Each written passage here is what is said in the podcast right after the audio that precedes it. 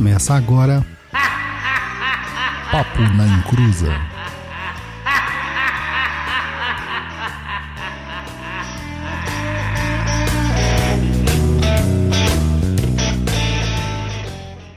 Começou! Aqui é Douglas Rainho e a minha pauta deu pau e tem vale transporte para esse tipo de mediunidade? Fala pessoal, boa noite, tudo bem? Aqui é o Luiz Wenka, mais conhecido como japonês, e hoje estamos aí para o programa 132, Mediunidade de Transporte. Consertou sua pauta aí, Douglas? Já consertei a pauta aqui. Aí sim, então vamos lá, dar, dar andamento aí no programa. E hoje a gente vai falar sobre uma coisa muito interessante para todo mundo, que é a mediunidade de transporte. Tem uma galerinha aí que acha que faz mediunidade de transporte, acha que é médium de transporte, mas está sendo médium de carrego. Mas antes da gente falar sobre essas verdades, fiquem com os recadinhos do japonês.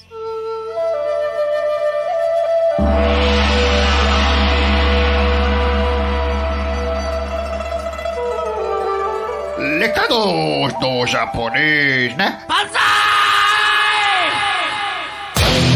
Japanese! I'm Japanese! I'm Japanese! I'm Japanese! I love Japan! Fala, meu povo, boa noite, Saravá e Cruzetes, tudo bem aí com vocês? Boa noite aí, mais um programa se iniciando, e não pule aí esses recadinhos, porque é, promete ser bem rapidinho, tá?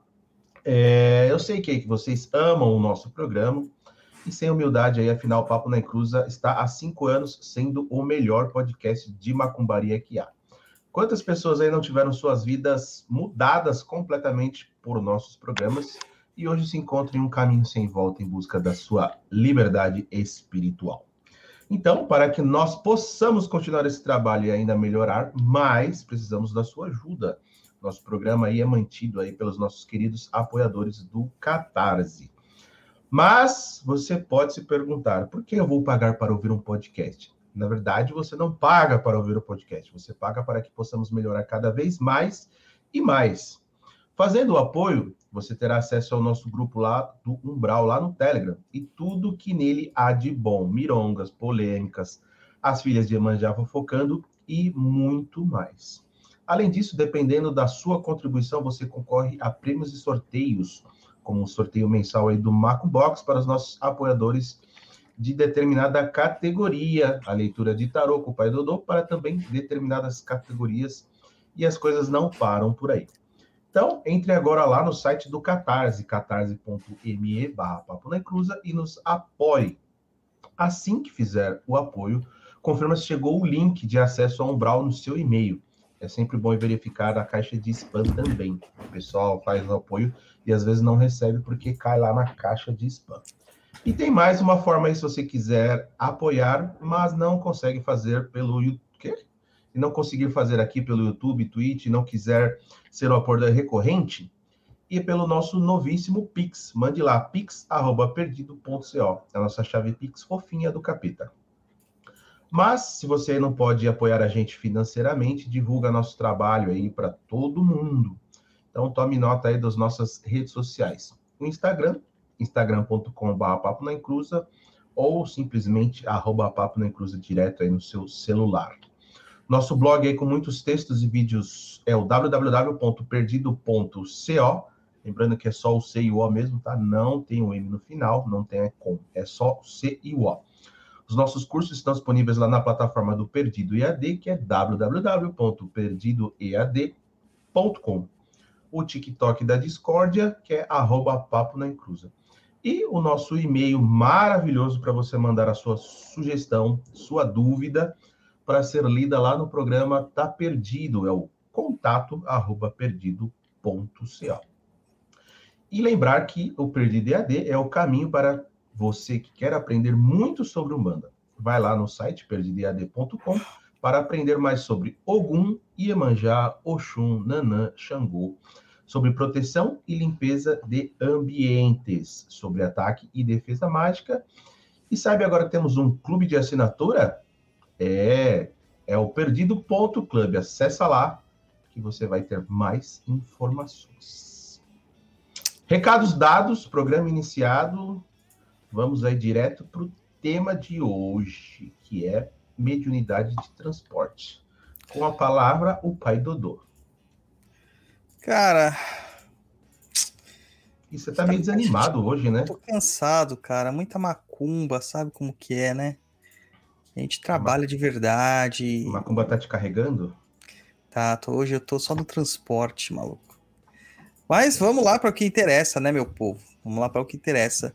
Que é saber o que é essa bendita mediunidade de transporte que a galera acaba confundindo completamente, cagando mesmo regra por aí, se atrapalhando, tendo problemas, criando carrego e etc, etc, etc. Cara, é, é, é muita coisa pra gente falar hoje, vai ser meio sacal aqui, mas eu acho que é uma coisa muito importante pra gente falar, tá? Então, sai desse corpo que não te pertence, ó alma indigna. Japonês, quando a gente fala de transporte, assim, o que, que você imagina? Assim, transporte numa questão geral, né? É, não necessariamente uma mediunidade. Quando fala assim, ah, transporte, o que, que você pensa sobre eu isso? imagino, transporte é sair de um lugar e ir para outro lugar. Basicamente, sair do ponto A e ir para o ponto B. E um veículo não seria um transporte, cara, que te leva de É, um um- ponto A para um ponto B? Sim, é um veículo, mas aí, o- o- generalizando, né, transporte seria o quê? Você ir de uma cidade para outra, de um país para o outro. Aí você pode usar avião, carro, navio, helicóptero, jatinho, bicicleta, skate, patins, a pé. N, N formas de você se transportar, vamos dizer assim. Só não inventaram o teletransporte ainda. É, é, dizem que inventaram, viu? Dizem que inventaram. Tem um povo aí falando que, que faz teletransporte aí nos, no sul. Mas tudo bem, vamos lá. Mediunidade de transporte, cara. A gente junta, né, o termo mediunidade com a questão do transporte, é justamente isso aí, cara. É justamente transportar algo de um local para outro. Só que a gente usa esse termo em duas con- conexões diferentes, né? A gente usa esse termo na Umbanda e a gente usa esse termo no Espiritismo. E esses termos, esses dois termos, são muito loucos, né, cara? Porque é, eles querem dizer coisas completamente diferentes, que têm a ver com transporte, mas que as pessoas, porque às vezes elas migram né, ou transitam entre a mediunidade, de- a- a- o Espiritismo e a Umbanda, acaba é, confundindo, né? é, as duas coisas. Então vamos tentar trazer aqui uma diferença básica sobre essa questão entre uma mediunidade e a outra. Vamos começar no espiritismo. No espiritismo, a mediunidade de transporte é literalmente transportar um objeto para outro local sem o concurso físico de um encarnado, tá? Então, o que, que é o concurso físico de encarnado? Sem você pegar com a sua mãozinha e colocar em, outra, em outro lugar. Tem um objeto aí na sua mesa, japonês? Tem um objeto aí na sua mesa? O que, que você tem aí na sua mesa de objeto? Cara, tem uma infinidade de coisas. O que, que você quer? Fala. Escolhe um. Eu tenho aqui ó, um power bank. Ok. Agora trans- transfere isso aí, transporta para outro lugar. Vou colocar aqui, ó. Coloquei do lado do meu computador. E se eu falar que existe uma mediunidade que consegue fazer exatamente isso que você fez sem você colocar a mão? E aí? É, Há as manifestações de filme de terror. coisas, há mais coisas entre o céu e a terra que nossa van filosofia pode explicar. E que é pesado, viu? Esse aqui ó, é pesado. Pois é, uma das técnicas, né, que a gente. Uma das técnicas, um dos testes que eram feitos quando o espiritismo era uma coisa séria, é, era pegar um objeto pesado, geralmente uma bola de chumbo, né, um pedaço de chumbo, um objeto de chumbo, e transportar ele de um local para outro. E pior, se trancava isso dentro de um armário com chave, tirava a chave, escondia a chave. E esse objeto era transportado para um outro local. E muitas vezes a gente sabia qual era o objeto porque havia uma marca no objeto. O chumbo você sabe que é muito maleável, né? A gente consegue fazer marcas no objeto e esse mesmo objeto ia para um outro local. E a pessoa que era responsável por guardar esse objeto, ela ia verificar se a marca estava sendo feita. Pra Então, a não- pessoa não se chamava Harry Houdini, não, né? Não, não era. Inclusive, o Rudine era um grande crítico do espiritismo à sua época. É, mas a, a, existe esse tipo de mediunidade que é realmente transportar um objeto de um espaço para outro. E esse tipo de transporte acontece de duas formas: o transporte físico, propriamente dito, saindo de um local indo para o outro, tá? Com tudo que isso pode ser implicado, e o transporte que é também físico, só que ele não é carregado. O carregado, você vai ver o objeto sendo lev levitando ou sendo transportado, como você já, sim, você já teve essa experiência né, visual lá em casa, né? De ver um objeto se levantado da, é, do armário e sair voando sozinho, né? Não teve, não. É coisa de maluco, ninguém obedece. Não, conta de novo, porque a nossa audiência é muito rotativa, né? Nós estamos sempre aumentando os nossos números e a galera não, acho que não sabe dessa história. Então, conta do aí. Pote, do saber. pote, você quer a história do pote? Isso, isso. Então vamos lá. A casa do Douglas, onde ele morava lá em São Mateus, tinha cozinha e um corredor para acesso da sala. Eu estava na sala. E no armário tinha alguns potes. Como é que eu posso colocar aqui? Tipo um pote, vai. Aqui vamos dizer que é a frente do armário. Então tinha o primeiro pote e o segundo pote. E não dava para passar do lado porque era uma espécie de um corredorzinho, né? Onde ficavam os potes ali. E tinha uma ordem dos potes, com bolacha, com biscoito, enfim. E aí, até que está na sala, a gente ouve barulho de vidros quebrando. Mas não tinha ninguém na cozinha, enfim, nada. E a gente foi ver o que, que aconteceu, né? Porque o barulho, sei lá, colocou perto. Não, era o segundo pote, ele se estatelou no chão. Ou seja, o primeiro pote ficou intacto, o segundo, de alguma forma, passou e caiu. Agora, como foi isso? Como foi isso? Ninguém sabe, né? Então, mas acontece exatamente isso aí mesmo. Você vai ter um objeto que vai ser transportado fisicamente. Então, você vai poder presenciar ele, caso né, você esteja ali próximo. Você vai poder presenciar esse objeto sendo suspenso no ar. É, ou muitas vezes, né, ele, ele transitando no ar sem o concurso de algo físico. Só que assim, a gente não está vendo, mas existe uma força física por trás de tudo isso que nós chamamos de ectoplasma, né? Energia ectoplasmática, tá? Então existe sim essa, essa energia aí na, nessa existência que consegue sustentar. É o famoso fluido cósmico universal, né, que os espíritas falam. Existe a outra forma que dizem que o objeto ele é desintegrado e reconstituído molécula por molécula de um lado para o outro que seria aquilo que a gente falou, né? O teletransporte. Né? Então seria o teletransporte, que eu acho muito difícil de ocorrer, para falar a verdade. Mas é, como isso tem na literatura, a gente tem que citar. Só que assim, cara, é muito complexo a gente dizer, né? Que esses, esses é, efeitos não acontecem, porque a gente tem muitos relatos em todas as histórias da humanidade de objetos voadores né, de, de, objetos que estão suspensos no ar, até pessoas que eram suspensas ao ar, né, em possessões demoníacas, em possessões e afins. Então a gente tem como meio que certo que essa mediunidade de transporte que o Espiritismo fala é uma verdade, tá? É uma realidade. Só que, né? Aí, ó, o Adalto mandando um superchat para nós japonês, lê aí. Transportando um superchat, o Adalto Fernandes. Obrigado aí, Adalto. Maravilha, hein? É, cara, eu tô viciado num canal do TikTok que fala de abelhas japonês, acredita? Abelha? Pois é, cara, abelhas. Eu fico assim, sabe? Puta, é tão legal aquele canal. Mas tudo bem, né? Cara, é muito legal. Deixa eu só pensar, tem um canal que eu vi que o cara fica indo nas casas tirando as abelhas do. do... Não, não é esse. Não, não é esse. Não é, é um cara que é um criador, né? Uhum. Aí o cara sempre fala assim, maravilha. No final peguei o, o negócio. Ah, o bordão. Mas então, é, é muito interessante, né? Que, que a gente tenha uma mesma mediunidade com esse nome na Umbanda e que não tenha nada a ver com a com a Umbanda que a gente, né, com, com a mediunidade de transporte que a gente tem na, na no espiritismo, né? Eu acho isso muito louco, para falar a verdade. E cara, é o maior problema que nós temos hoje em dia dentro dos terreiros, para casas que têm esse tipo de mediunidade e para casas que não têm esse tipo de mediunidade. Porque antigamente era uma mediunidade muito comum dentro dos terreiros e útil, muito útil. Hoje, como virou clube de incorporação, a, a, a, as comunidades espirituais, porque a gente não pode chamar de terreiro, né? Aí acaba acontecendo que isso virou um grande problema. Até fazer um parênteses aqui, por que, que eu falo isso?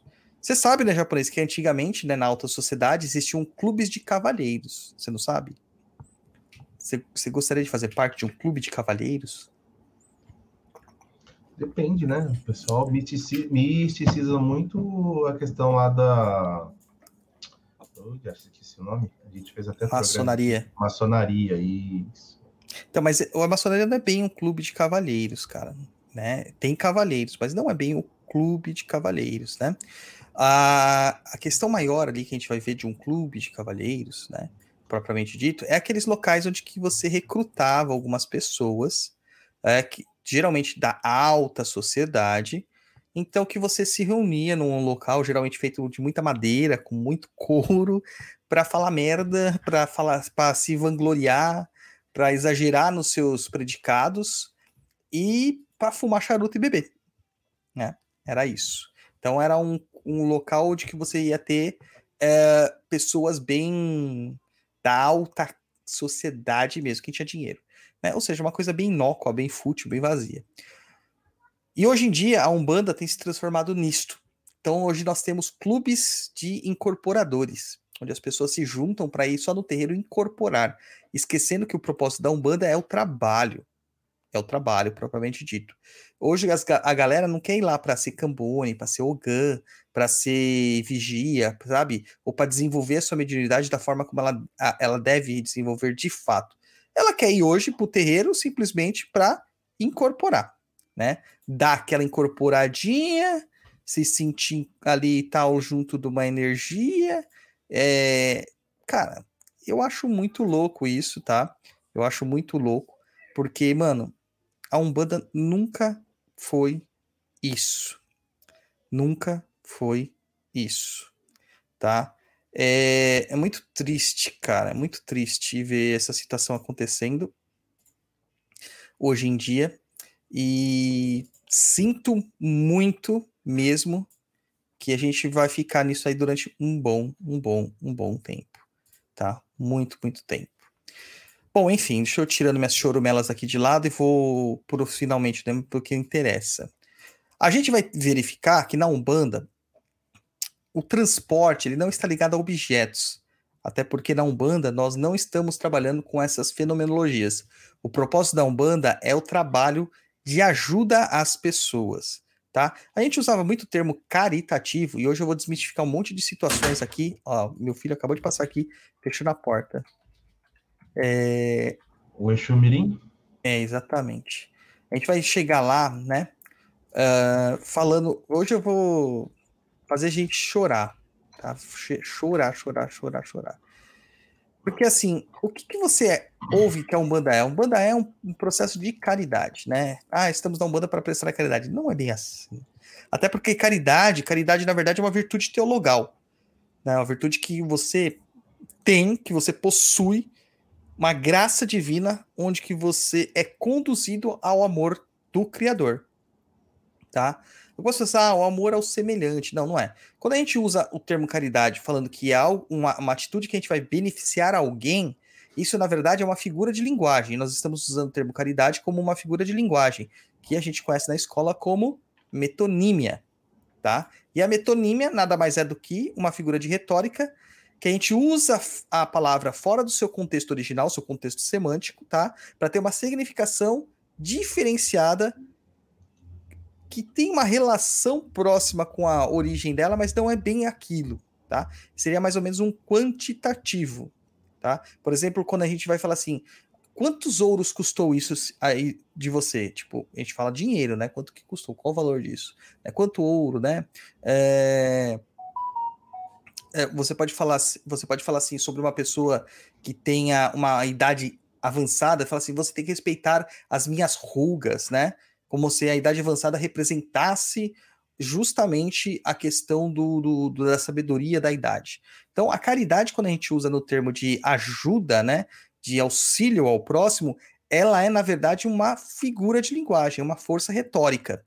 Quando a gente usa o termo caridade na sua concepção original teológica, e quando a gente está falando de religião, é teologia, cara, é teologia, não dá para fugir da teologia. Nós estamos falando de uma virtude manifesta por nós que nos conectará a Deus, ou seja, é o amor que nos conduz a Deus, e não é necessariamente aquilo que a gente precisa fazer é, ajudando os nossos, nossos semelhantes, não é, tá? E a gente vai entrar em questões muito mais profundas aí que não vem ao caso. Nesse, nesse pressuposto da Umbanda, quando a gente vê a questão da, do transporte de entidades, a Umbanda tem essa característica de atendimento. Então a pessoa vai lá com um problema, ela vai lá com uma situação de carrego, dificuldades, é, caminhos fechados, problemas de saúde, etc e tal, e é identificado por meio da entidade ou de um oráculo que ela está com um obsessor né? Que ela tem uma entidade ali, um encosto, ali sugando as suas energias. Então, você tem que fazer um trabalho com esse encosto, porque enquanto aquele encosto estiver ali sugando suas energias, você não vai ter é, nenhum tipo de, de energia mesmo, né, propriamente dito, força vital, para continuar o seu trabalho. Muitas dessas pessoas não conseguem sair do estado que elas estão inseridas para é, se salvar. Então é muito ridículo quando a gente fala assim, quando uma pessoa está com dificuldade, você fala assim: ah, meu, você acorda, sai dessa. Tipo, a pessoa não tem forças para sair dessa porque ela está sendo sugada. É como se você tivesse uma piscina, quisesse encher a piscina, mas tem um furo na piscina e você não enxerga esse furo. E quanto mais água você põe, mais vaza. E você virasse para a piscina e falasse: ah, meu, se conserta, né? fecha seu furo. Né? Não, é a mesma coisa, é a mesma coisa, tá? E a gente sabe que às vezes a gente está sugado mesmo. A gente não precisa só ter obsessores é, desencarnados. Algumas vezes a gente tem obsessores encarnados. Você já teve alguns, né, Luiz? Você acha? Porra, não teve, não? Patrão, familiar. Ah, mas aí você está falando de pessoas reais, né?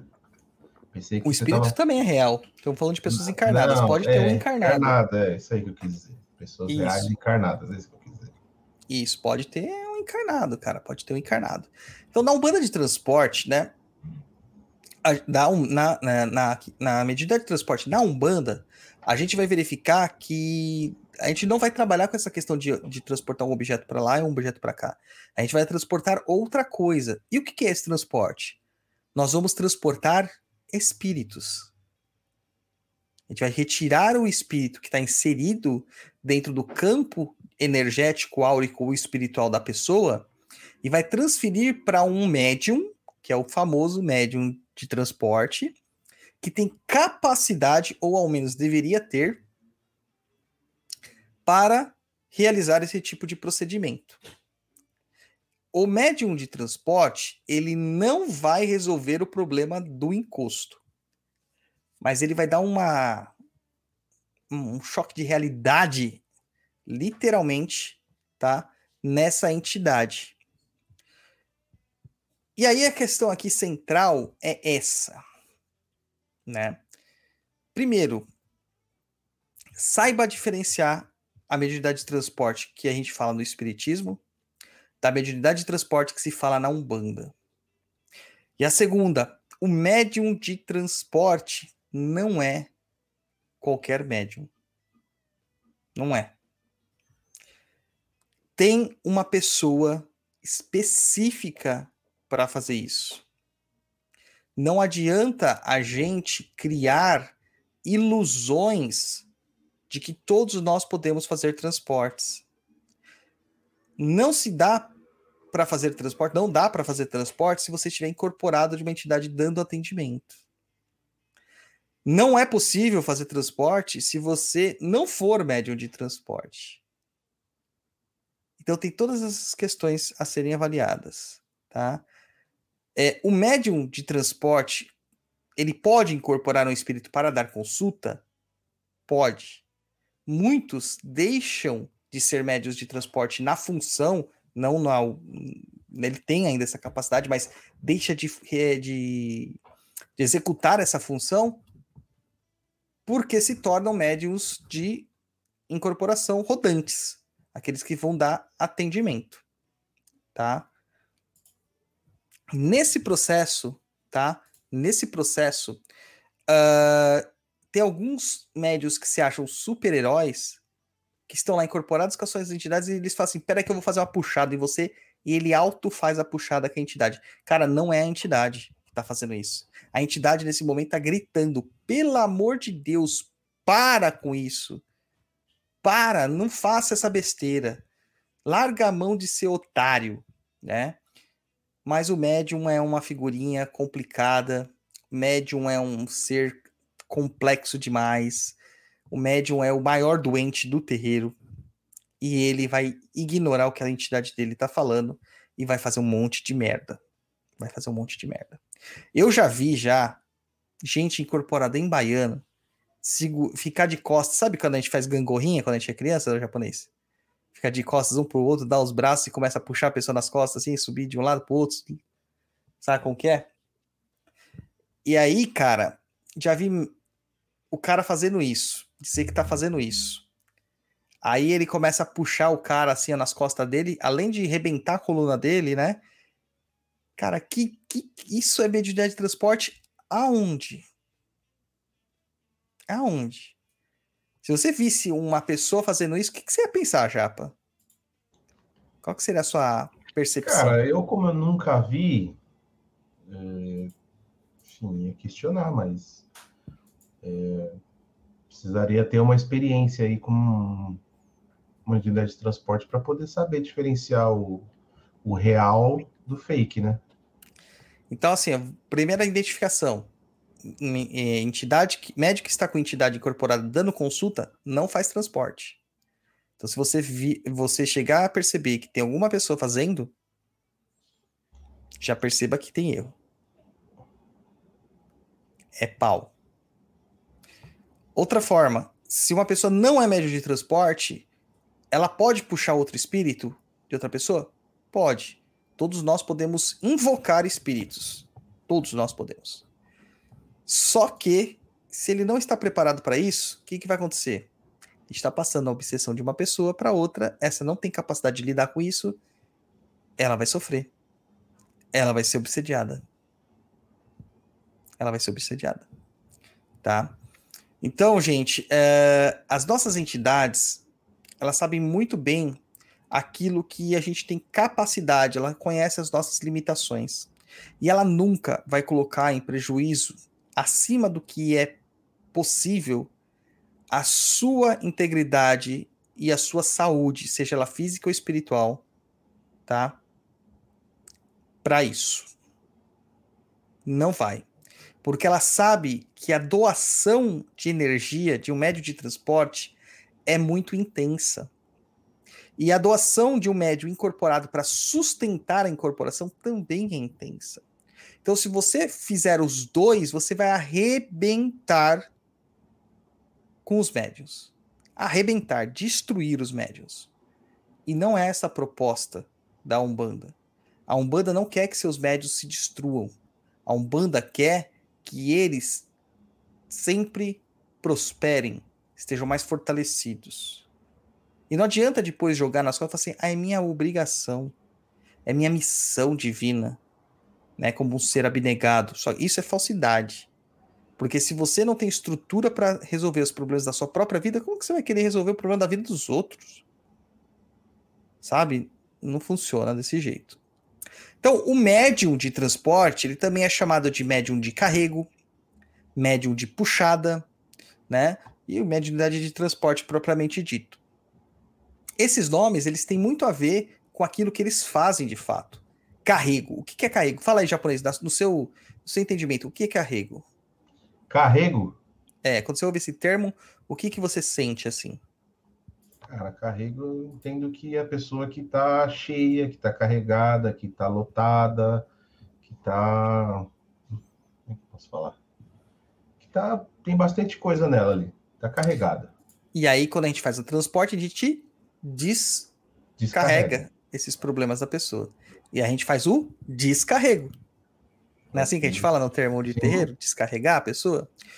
Então é isso aí mesmo médio de puxada. Por que puxada? O que, que te vem à, me à, mente assim associado a puxada? Puxar. Puxar Exato. alguma coisa. Exatamente, japonês. Puxar alguma coisa. A gente vai puxar o quê? O espírito.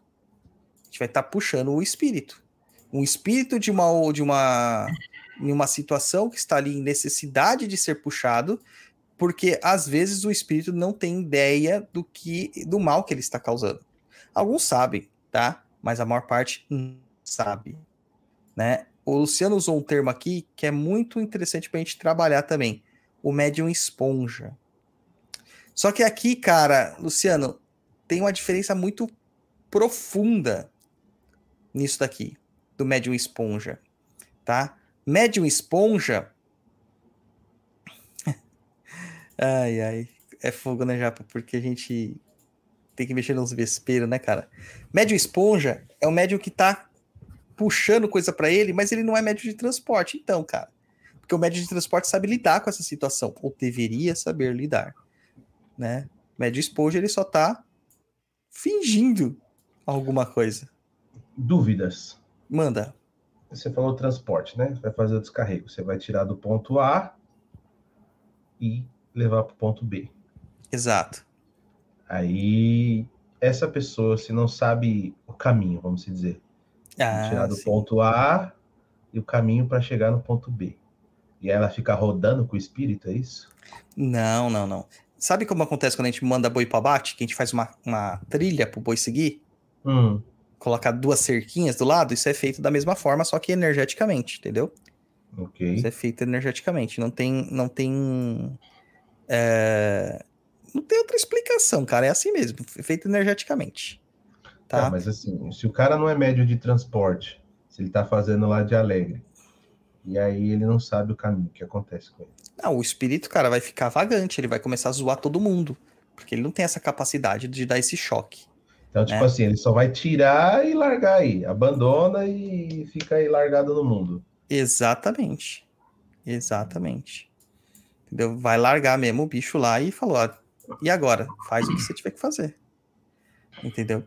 A, a questão aqui é que assim, o médium esponja é aquele que absorve tudo. A gente não precisa ser um médium de transporte para absorver tudo. Tem muito médium que, por problemas de não fazer suas firmezas, não fazer suas proteções, seus banhos específicos, não fazer suas orações, não fazer o trabalho que deve ser feito dentro do, de um ritual de preceito ou das vigilâncias constantes do dia a dia, ele puxa tudo possível. E tem os médios que pedem para puxar também. Né? Tem os médicos que se acham os próprios Chico Xavier da vida e acha que tem que puxar todo tipo de carrego para eles. Entendeu? Cara, não é assim. Nunca foi. Nunca vai ser. Tá? Nunca vai ser. Então, o médio esponja é o médio que está com a mediunidade em desequilíbrio, mas ele não, não é necessariamente um médio de transporte. O médio de transporte que não sabe trabalhar com a sua mediunidade, ele pode se transformar numa esponja. Tá? Ele pode se transformar numa esponja. O termo puxada, ele tem mais uma concepção assim, da gente fala assim, que a gente está puxando um espírito para nós. O espírito está ali, nós estamos evocando esse espírito neste momento para que ele adentre a nosso campo áurico, a nossa matéria, para que nós possamos fazer algum tipo de trabalho com ele né? Uh, geralmente esse trabalho ele é feito uh, uh, nesses processos de desobsessão, tá? Eu não, pelo menos não tenho na, na minha cabeça nenhum tipo de outra forma que a gente poderia utilizar de fazer um trabalho que não para isso, cara. Sabe? Que não para um processo de desobsessão. Para que que eu faria uma puxada de um espírito de luz para dar um choque anímico no espírito de luz? Sabe? Não, não tem muito sentido, na verdade, isso. Não tem muito sentido, né? Então, esses são os termos que a gente acaba utilizando: médio de carrego, médio de puxada, médio de transporte. Tem outros termos aí que vocês vão entender. Mas o que, que define, né? É, é um médio de transporte de um outro médium qualquer, um médio de incorporação, por exemplo.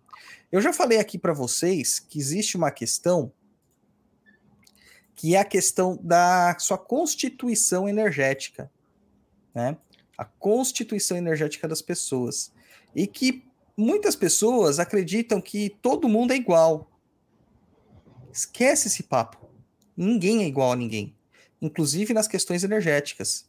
Então, por exemplo, eu como médio de incorporação, eu tenho uma, uma constituição energética muito maior do que a energia do japonês.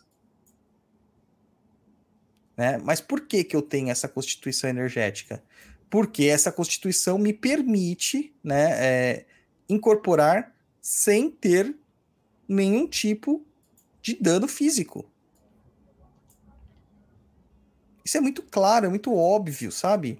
É muito simples de entender. Muito simples de entender. E as pessoas não entendem isso. Não conseguem conceber uma coisa dessas. Né? Olha os azulzinhos subindo aí, japonês. Sim, a Diana Martins mandou um super sticker e o André Lourenço também. Os dois mandaram. Obrigado a ambos aí, o André e a Diana.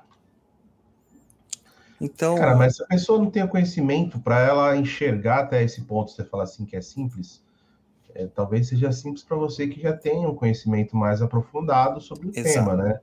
Para quem não tem um conhecimento aprofundado, enxergar isso aí, ver que, que não é, talvez seja mais difícil. Sim, sim, por isso que você tem que ter um dirigente espiritual que é o responsável por enxergar isso e fazer as coisas acontecerem. Porque o que acontece, a maior parte dos dirigentes espirituais, eles vão fazer você acreditar numa coisa que você não, não é, de fato. Porque para eles também falta fundamento, falta instrução, falta formação real para esses dirigentes. E isso não se consegue em cursinho, viu, gente? Não se consegue em cursinho. É, a constituição energética ela vai ser diferenciada para o médio de incorporação.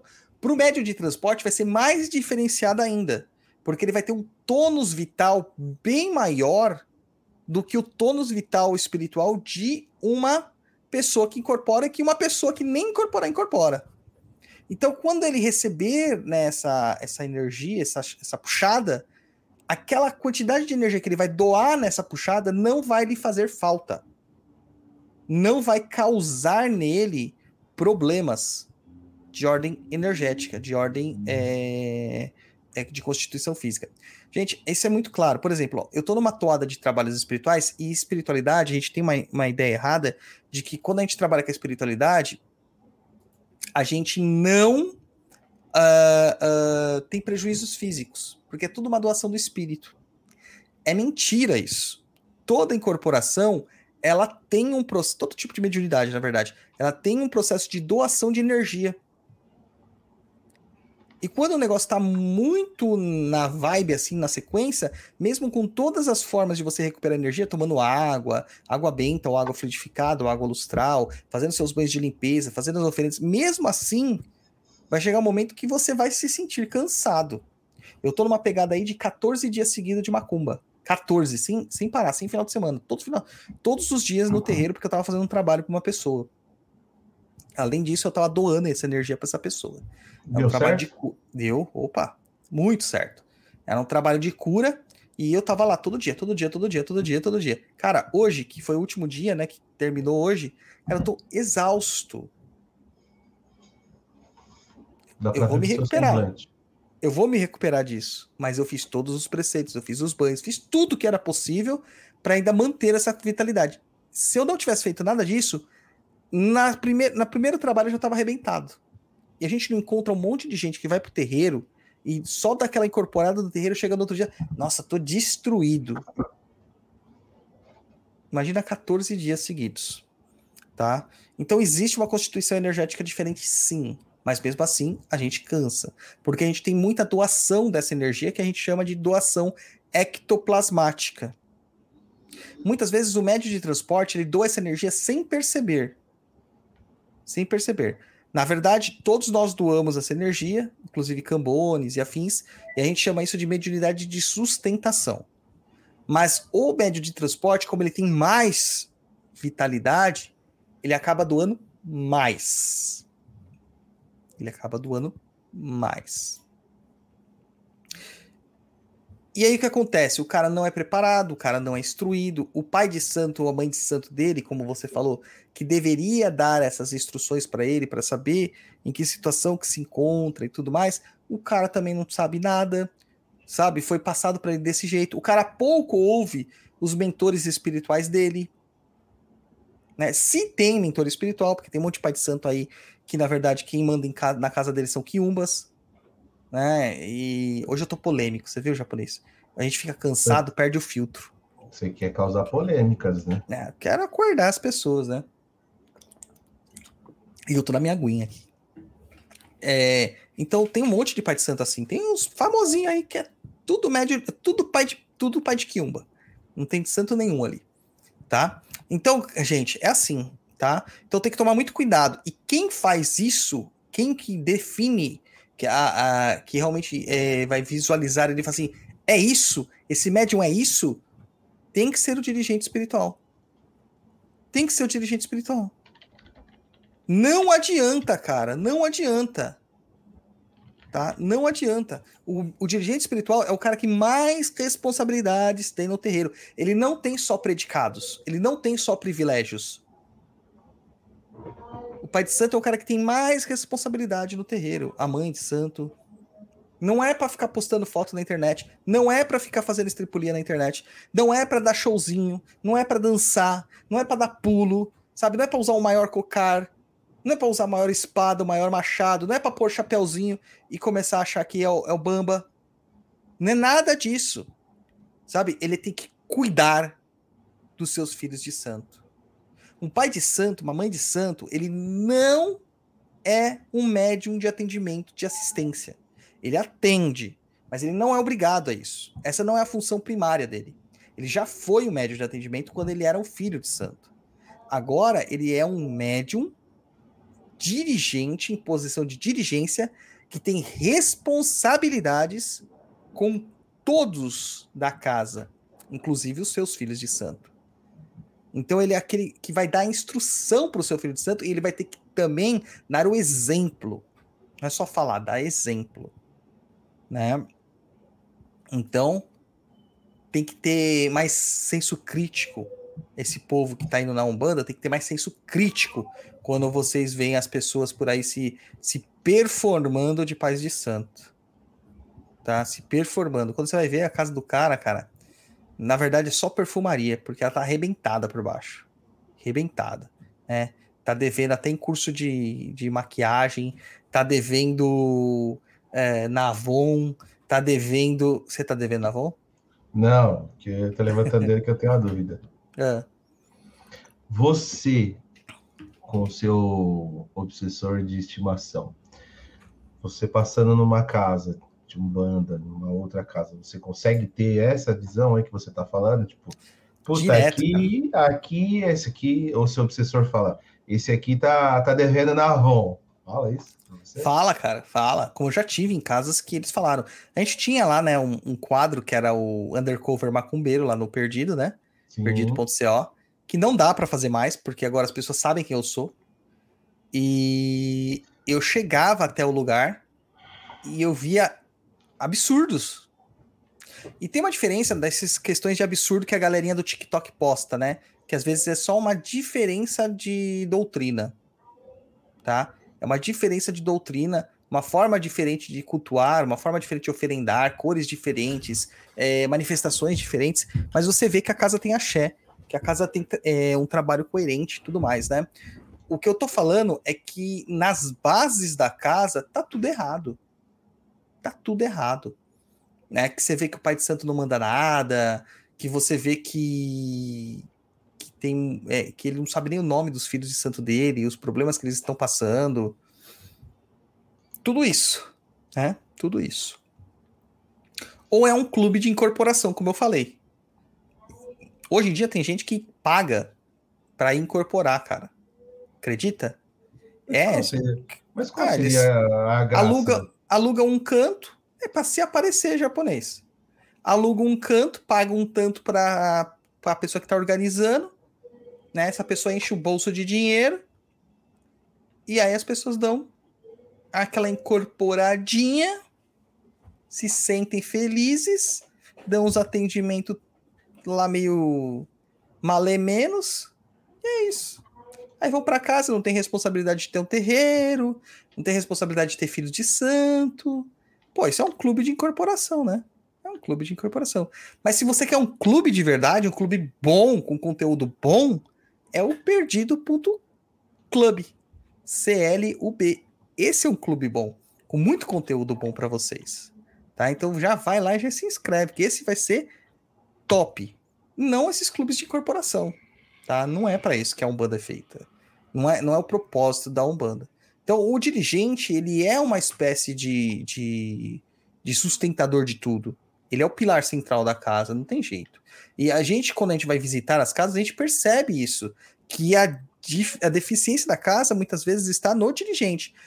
Toda casa vai ter aquele médium malemal, sabe? Aquele malemenos aquele cara que é meio zoado, aquele médium meio zoado, vai ter meia o médium, boca, é, o médium meia boca. Vai ter o médium mistificador, sabe? Aquele que passa à frente das entidades e finge que está incorporando. Vai ter o médium anime, animizado, que é, é, é, o espírito dele que está falando, não uma entidade espiritual, né? Você vai ter o médium inseguro, né? Você vai ter o médium estrelinha.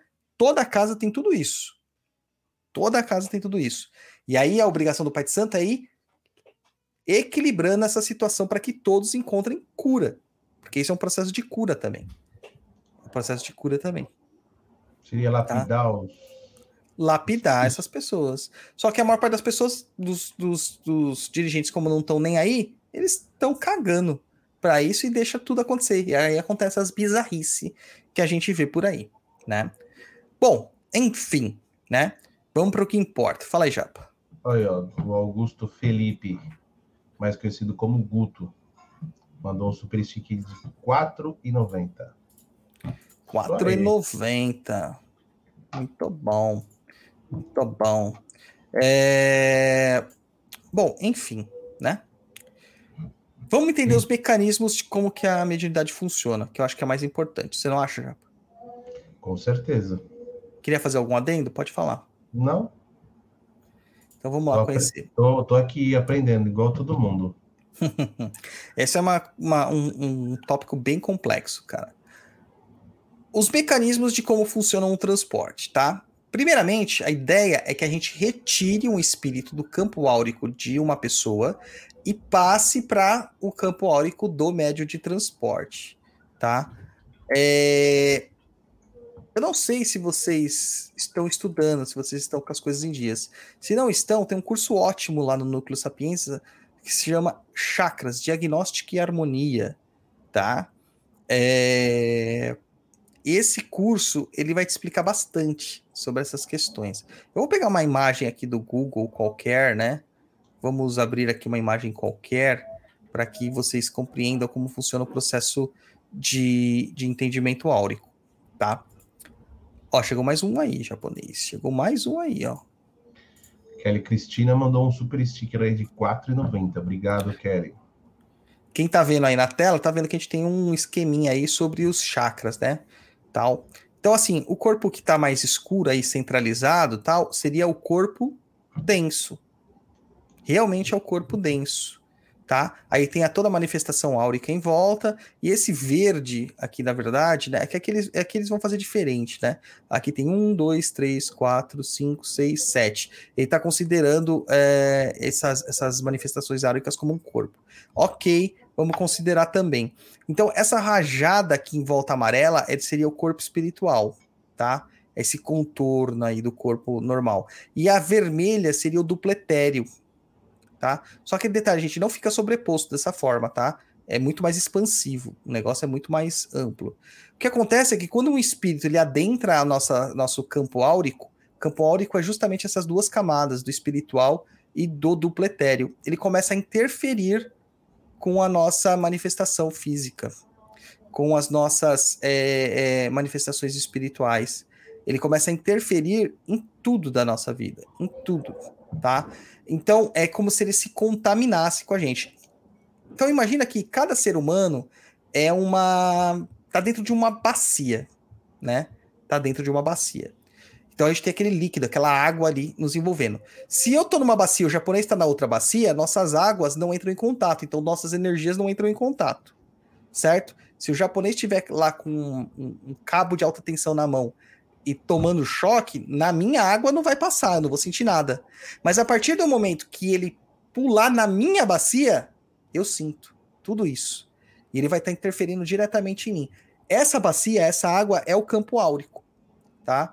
É uma uma, uma, uma forma de imaginar isso aí para vocês terem uma melhor compreensão. E aí que mora o perigo, porque é aí que processa a obsessão. O obsessor ele vai se aproximando dessa, dessa sua estrutura energética para sugar a sua energia e também para manifestar a sua própria vontade. E isso começa a te afetar. E aí que você começa a ficar doente espiritualmente, energeticamente, mentalmente e materialmente. Tudo. Afeta tudo, tá? Então é isso que tem que prestar muito atenção. Beleza? Nesse processo aí, então, o que, que a gente vai fazer? Para ter uma cura, eu tenho que retirar esse, esse parasita daquele campo áurico desta pessoa. Então, nós vamos conduzir este parasita, né, esse espírito parasitário, para uma outra pessoa que está saudável, que seria o médio de transporte. Tá? E nessa retirada do espírito, só nessa retirada do espírito, a pessoa que é o, a vítima desse, dessa obsessão, ela já se sente melhor. Ela já se sente melhor. Só que não foi cortado, né? Não foi cortado. Aí a gente entra na questão de que essa passagem, às vezes, pro, pro médium é, de transporte causa um desconforto já no espírito obsessor. E muitas vezes ele, se é um obsessorzinho simplório, né, ralé, tal, e o que, que ele vai fazer? Ele mesmo vai se desligar e vai sair fora. Para ele não sentir mais essas energias. Tá? Mas a maior parte não, não quer fazer isso, porque eles estão tão ali enraigados naquele pensamento obsessivo, por isso que é obsessor, né? Aquele pensamento compulsivo de que eu quero te destruir, eu quero te fazer mal, e etc, etc, etc, que ele gera essa situação de desagravo também quando ele já está no médium de transporte. Que aí a gente vê isso no espiritismo nas, a- na- nos atendimentos de desobsessão, quando um médium incorpora o espírito obsessor para ser doutrinado. Tá? Para ele ser doutrinado. É que a doutrinação no, no espiritismo é feita no blá blá blá, né? Não é aquela coisa. Na Umbanda a pegada é diferente, o chão treme. Né? Então você vai tacar fundanga, vai fazer macumba, vai queimar o espírito, vai atacar ele até ele desistir. Vai ser no amor ou na dor, mas vai ser. Quando existe essa passagem para o médium, existe uma situação ali que muitos desses espíritos estão há muito tempo desencarnados ou estão de, uma- de um estado de embrutecimento tão grande dentro das suas questões de sentimentos que eles não sabem o que é sofrimento. Eles só estão criando aquele processo de sofrimento na mente deles de uma forma compulsiva e obsessiva e cíclica o tempo todo, mas eles não sabem de fato qual é a sensação do sofrimento. E quando ele passa para o corpo de um, de um médio de transporte, há o choque anímico. Ou seja, ele vai se sentir como se ele tivesse encarnado novamente, vivo. E aí ele sente as dores da matéria, ele sente a culpa, ele sente a solidão, o frio, a fome, o desconforto da matéria. E muitos desses despertam nesse processo de choque e falam: Meu, o que, que eu tô fazendo? Porque estava tão embrutecido na sua ignorância que não tinha essa concepção. E depois de um choque anímico, isso acontece. Tá? E aí, Japa, considerações? Agradecer o Ricardo. O Ricardo mandou um super sticker pra gente de R$ 4,90. Muito obrigado, Ricardo. Muito obrigado. Sem considerações sobre isso? Sem considerações. Não. Maravilha. Ô, Japa, a gente tem, além dessa, dessa forma de pagar, assim, pelo. apoiar a gente pelo super sticker? Super Sticker, a gente tem também o nosso Pix. Né, japonês? Tem o nosso Sim. Pix. Eu vou até abrir aqui a conta do Papo Nem Cruza, porque assim que chegar os Pix eu vou falando em, em voz alta aqui o nome da pessoa. Então, quem vai ser o primeiro que vai mandar Pix para nós? Que vai ser? Fala aí o nosso Pix para a galera que está só ouvindo a gente, japonês. É muito fácil. É pix@perdido.co. pix@perdido.co. Pode mandar vamos lá lá. também. viu? Hoje nós temos um saldo mirrado de 35 reais. Tá rico, Caramba, hein? japonês. Você secou a nossa conta em japonês nessas suas férias, hein? Tá rico, Caramba, hein? mano, quero nem ver a fatura do cartão aqui, ó. É, então vamos ver quem que vai ser o primeiro que vai mandar pra gente aí um Pix. Um Pix. Ah, então, nesse processo aí, tá, do choque anímico, já isso aí já muitas vezes resolve. Se não resolveu, aí entram os espíritos para fazer alguma coisa, tá? Que espíritos que entram para fazer isso? Geralmente alguns, geralmente Exus, geralmente caboclos. Eles chegam para realmente ferrar a situação ali da pessoa, atacar mesmo, é um ataque frontal para que a pessoa possa né, é, é se livrar dessas amarras. Então o caboclo, o Exu, né, o Ogum, eles vão romper os cordões que ligam as pessoas. É, é realmente tirar o sanguessuga, sabe, da força de cima da pele. Vai deixar umas marcas? Vai. A pessoa vai dar umas rodadinhas, vai cair, vai bater uma, um pouquinho o corpo no chão? Vai. Vai dar uns hematomas? Vai. Mas é melhor do Nossa. que, né, ficar sem sangue. Você falou sanguessuga, eu lembrei de uma cena agora. Putz. Que cena, japonês, que cena. Aí vai, vai entregar a minha idade. Tem uma cena do filme do Rambo. Puta, pode crer, eu lembro disso aí. Ele tá amarrado assim, ó, num, sei lá, num, num poço, enfim, alguma coisa nojenta. Ele tá até aqui, ó, né, preso. Aí o general lá da outra tropa levanta ele, ele tem uma sanguessuga aqui no peito. Não sei se você lembra dessa cena? Lembro, lembro. Aí o general pega uma faca assim, ó, e saca a sanguessuga do, do peito dele e corta um pedaço do peito. Você falou a sanguessuga, eu lembrei dessa cena na hora, viu? na hora. Né? Caraca, japonês. Ah! Ai, que dor. Ó, recebeu aqui, japonês. Aí, mandaram Recebemos o. Pix do Antônio Andrei Cocati. Recebemos o Pix do Tiago de Jesus Esteves, da Diana Gabriele Martins e da Karina Barros Santos. Muito Olha obrigado, aí. cara. Muito obrigado. Olha Obrigado. só. Olha só, mano. Pix funcionando. É isso aí.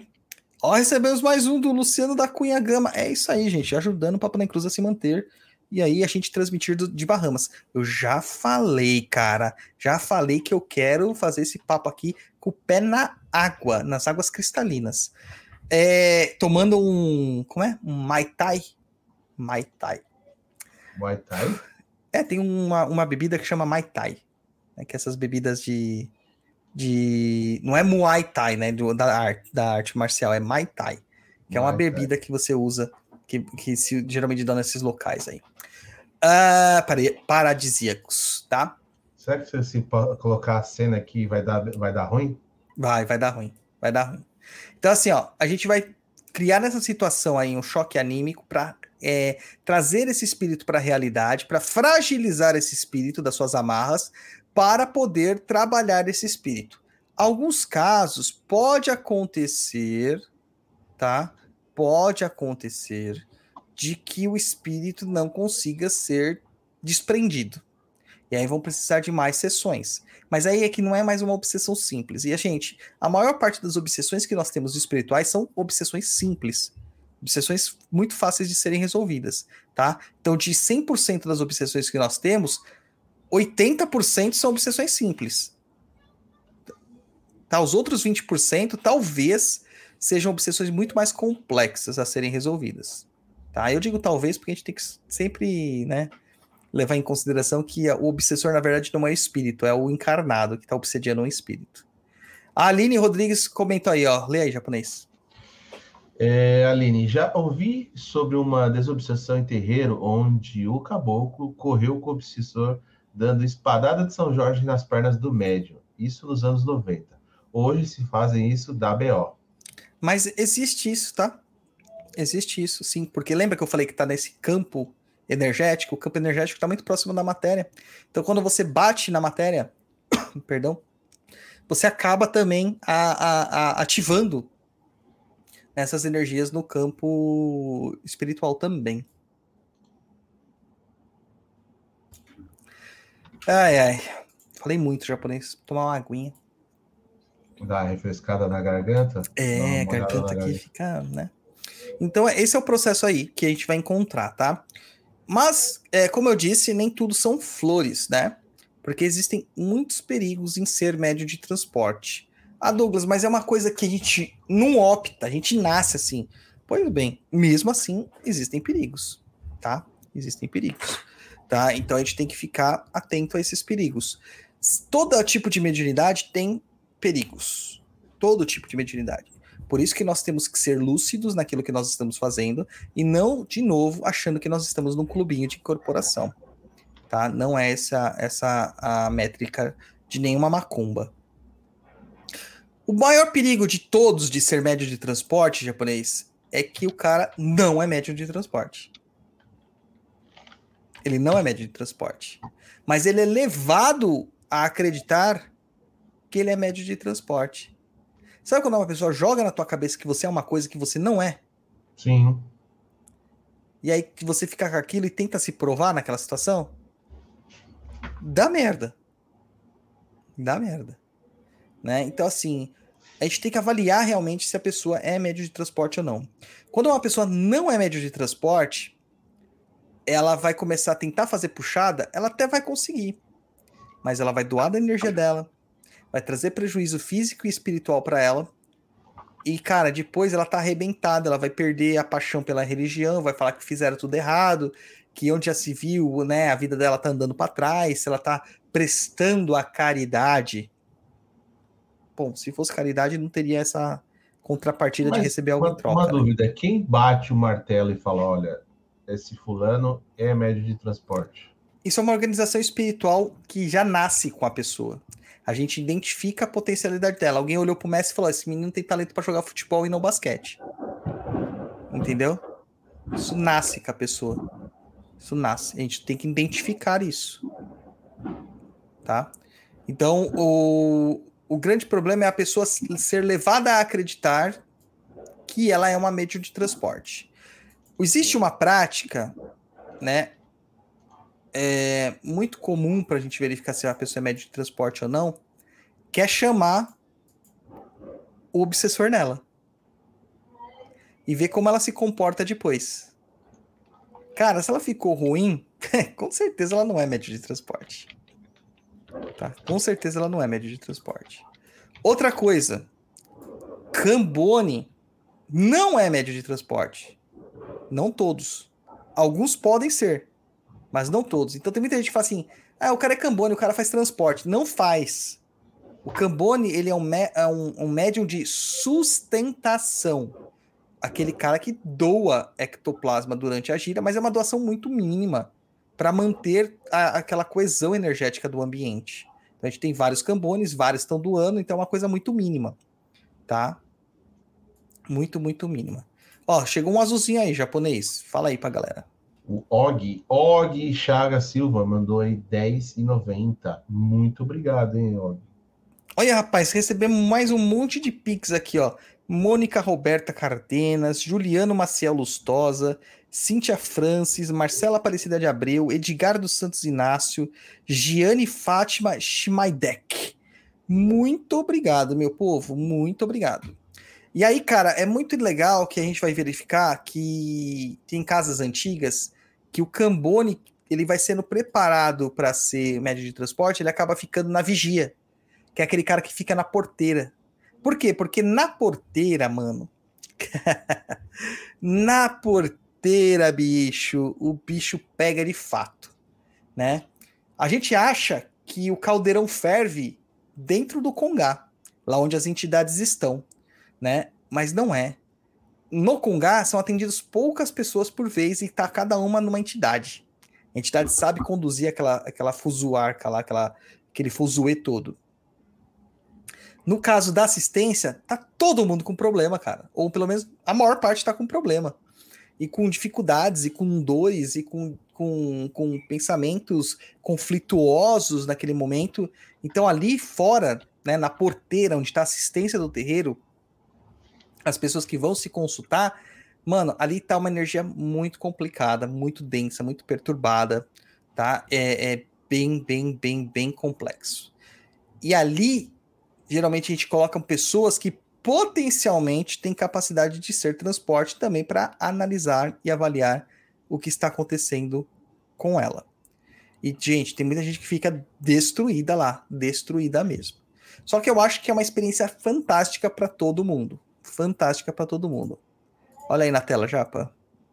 É, o Gânio Nascimento mandou aí 5 reais. Eu adoro a porteira. Muito bem. Mas é, nem todo mundo que é Campone, nem todos que estão na porteira, de fato, são médios de transporte. A gente pode colocar de preferência médios de transporte lá, porque eles aguentam melhor a energia que está vindo. Mas não é obrigatório. Tá? Uma outra questão é que geralmente o médio de transporte, o pessoal está perguntando como que faz para saber e tal, não sei o quê. Geralmente o médio de transporte, ele tem uma coroa muito específica, tá? Existem exceções, como tudo na vida que tem regra tem a sua exceção. Né? Ó o Luciano Gama falando aqui. Tratamento de desobsessões que fizemos na casa que atuo tem revezamento de médium tanto na puxada quanto na doutrinação. É uma alternativa. Mas se o cara não for médium de puxada, não for médium de transporte, vai causar prejuízos para ele do mesmo jeito. É que às vezes o prejuízo é leve, só para ela experimentar, passa. Tá? Passa. Olha aí, japonês. A Kelly Caroline. No terreiro que eu vou, ninguém quer ficar na porteira porque passam mal. Outros irmãos de santo ficam bem, não, pass não passam mal. Exatamente, cara. Exatamente isso que eu estou falando. Tem gente que está preparada para isso, né? Tá preparada. Leia aqui os comentários do Elias Augusto, tem vários aí na sequência. Leia aí, japonês. O Elias Augusto Dzizulinsky. Depois que descobri que era um Exu, dono do cemitério que foi ali no terreiro, ver o que estava rolando e que estava sendo encaminhadas. As pessoas perto do terreiro, porém, ele colocou num dia que estava tendo ataque no terreiro. Caí duro no chão. Pois é, cara. E, é, e o André coloca aqui: é só contar a quantidade de vela que queima na porteira. A porteira derruba. Realmente, derruba, cara. Derruba porque essa questão, as pessoas estão muito, muito, muito complicadas ali de energia, conflitos e os obsessores estão estão ali, né? Os que não fogem ou que se afastam, eles estão ali. Estão ali. Mas ali tem muita entidade cuidando também, né? Tem o Exu da porteira e toda a sua falange, tem os alguns de ronda, né, cuidando dali, tem o Gumigê cuidando lá fora. Tem todo esse povo aí cuidando da, da, da, das questões ali da porteira, tá? É... Então, geralmente, né, a coroa mediúnica da pessoa que tá. que, que é um médium de, de transporte, ela é muito específica, tá? Ela é, vai ter duas entidades, né? Uma das duas, pelo menos. E em alguns casos, as duas. Que é Yansan e Ogum. Yansan e Ogum. Né? Então, geralmente o médio de transporte ele é de Yansan ou é de algum, ou ele é de algum que é Yansan e de Yansan com algum. Geralmente é, tá? Existem é, exceções? Existem, como eu falei, tudo existe exceção. Mas na minha experiência, né, 90% dos médios de transporte têm Yansan ou algum na coroa mediúnica porque supostamente são as entidades que mais trabalham com essas questões de demandas e de entidades. Tá? Então seria o que daria para é, é, dar mais energia, vitalidade para todos nós lá. Tá? Um grande problema de quando você. Beleza, né? Vamos lá, japonês, beleza. Descobrimos que somos médios de transporte, supondo que somos mesmo, né? Teria algum problema a partir do momento que eu descobri que eu sou médio de transporte? Você acha que geraria algum conflito, algum problema para mim?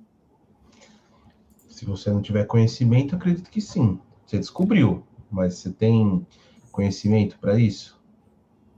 Pois é. O grande, sabe qual que é o, o grande é, fator que derruba os médios de transporte? O quê?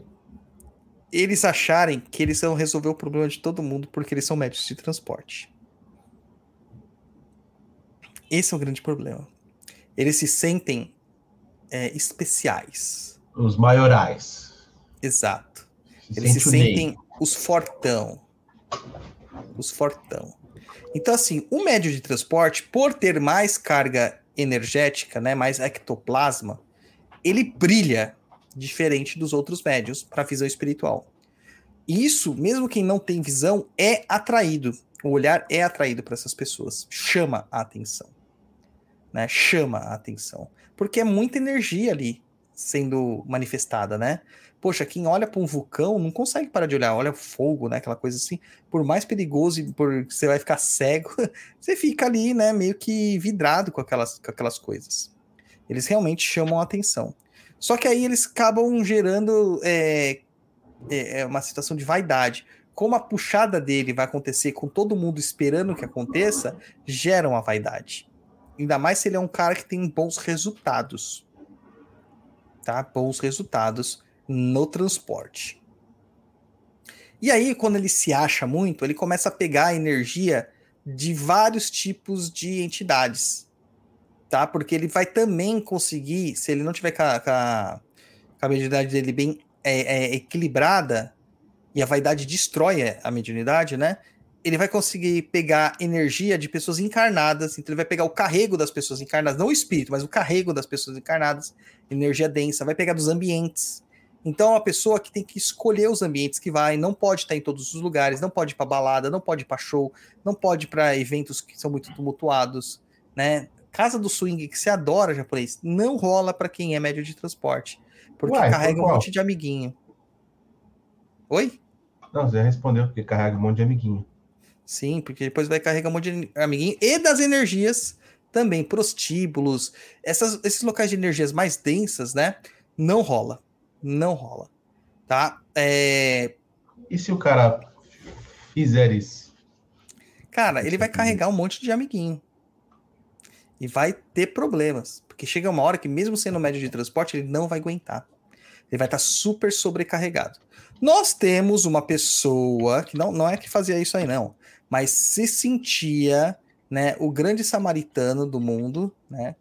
Conhecemos essa pessoa. Não vou revelar o nome da pessoa, mas ela sabe que ela tá até aqui no, no- no- ouvindo o nosso programa. Eita, papai! Ele permitiu que eu falasse, mas eu vou falar sem citar nomes, tá? Ok. É, ele foi levado a crer que era médio de transporte, de fato ele é, tá? Mas nunca ensinaram ele como fazer esse transporte. E o momento que fizeram isso não era o momento adequado, porque ele não estava na- no seu equilíbrio emocional adequado para isso, né?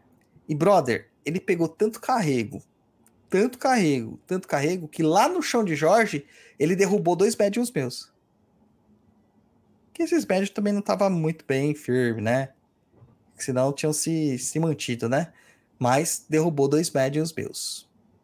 Tá? Depois, com o tratamento, foi melhorando, foi melhorando, foi melhorando. A partir do momento que ele teve a, a, a consciência de que ele não podia salvar os outros, parou, cara. Ele fechou a torneira, sabe? Parou de. estancou mesmo na ferida ali o sangue, né?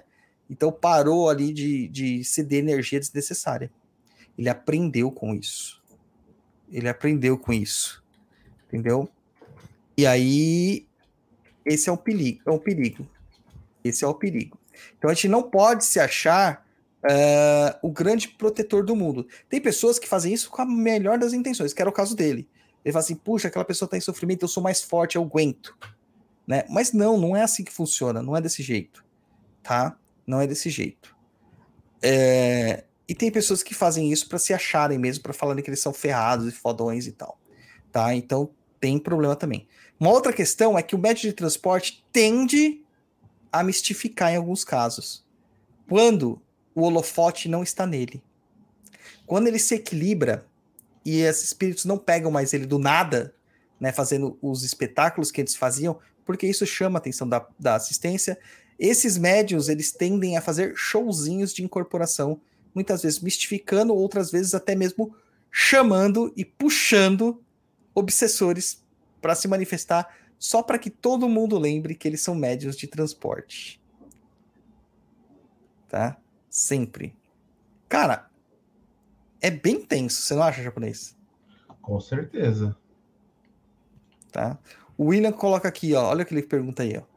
O capiroto que me livre pegar carregos por vontade própria. Pois é, mas tem muita gente que faz isso. Muita gente.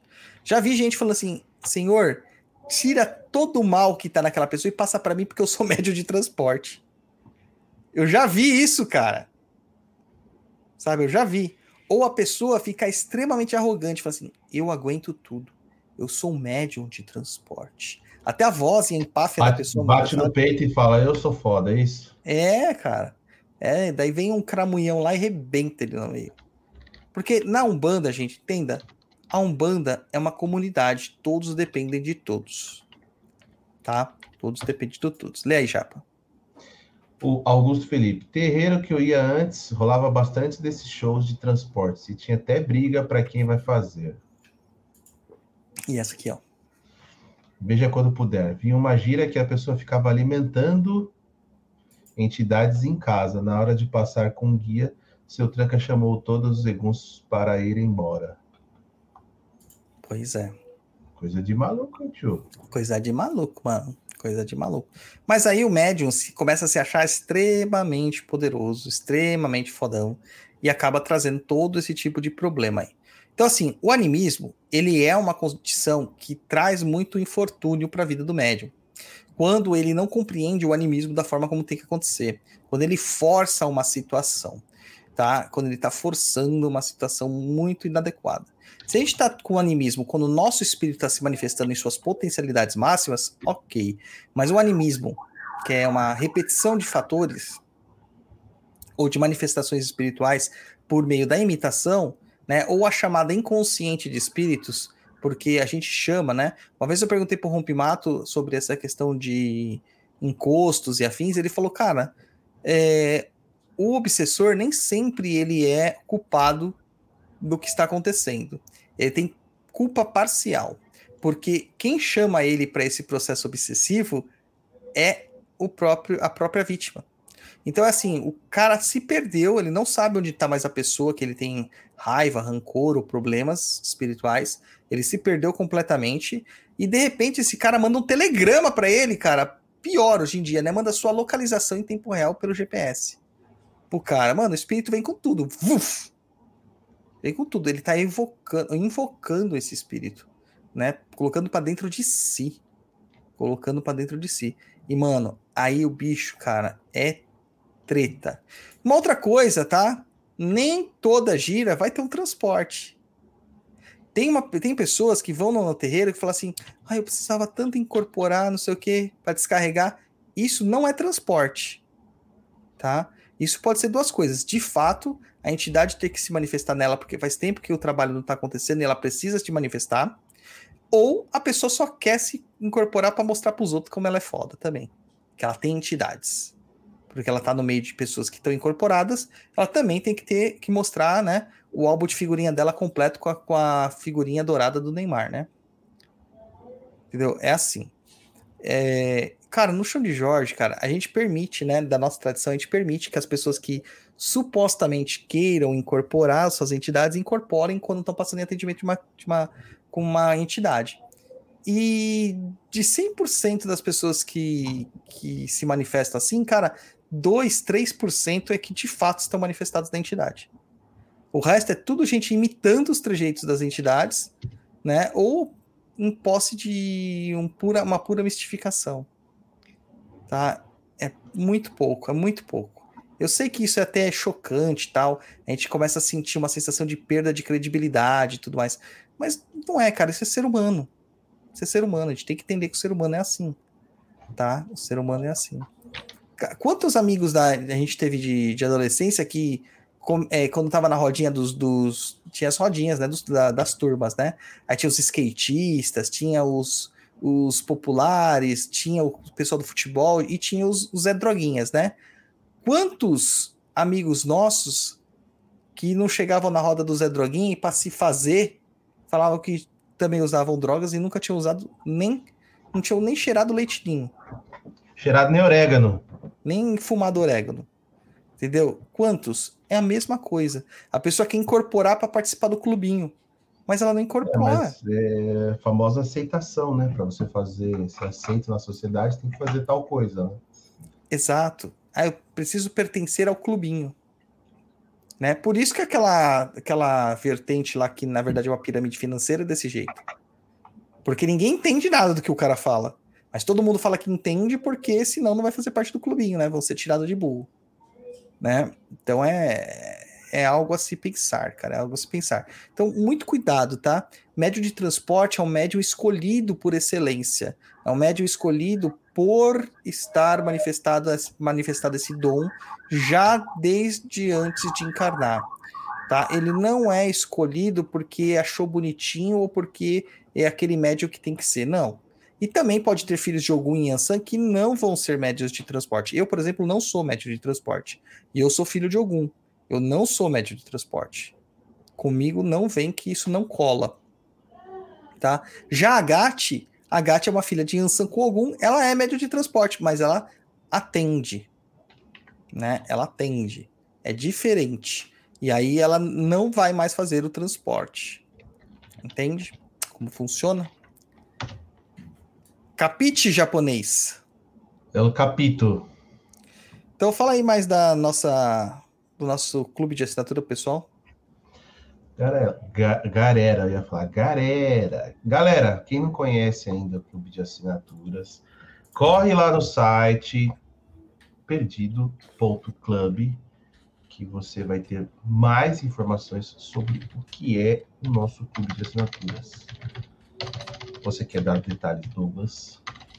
Então, no clube de assinaturas, gente, eu estou respondendo nesse momento a, a recenseadora do censo que teve a capacidade de estar no meu prédio e falar que chamou todo mundo, e eu fiquei aqui, né? Só alguns dias que eu faltei aqui por causa que eu estava no terreiro, mas no horário que ela falou que ela estava aqui, eu estava aqui e meu telefone nunca tocou. Meu interfone não tocou, e agora eu tenho que marcar um dia só para atendê-la. Né? Essas coisas loucas dessa vida. Entendeu? É... O clube de assinaturas, na verdade, ele, ele tem uma construção de onde todos os cursos do Perdido EAD também estarão, porventura, né, neste clube de assinaturas, tá?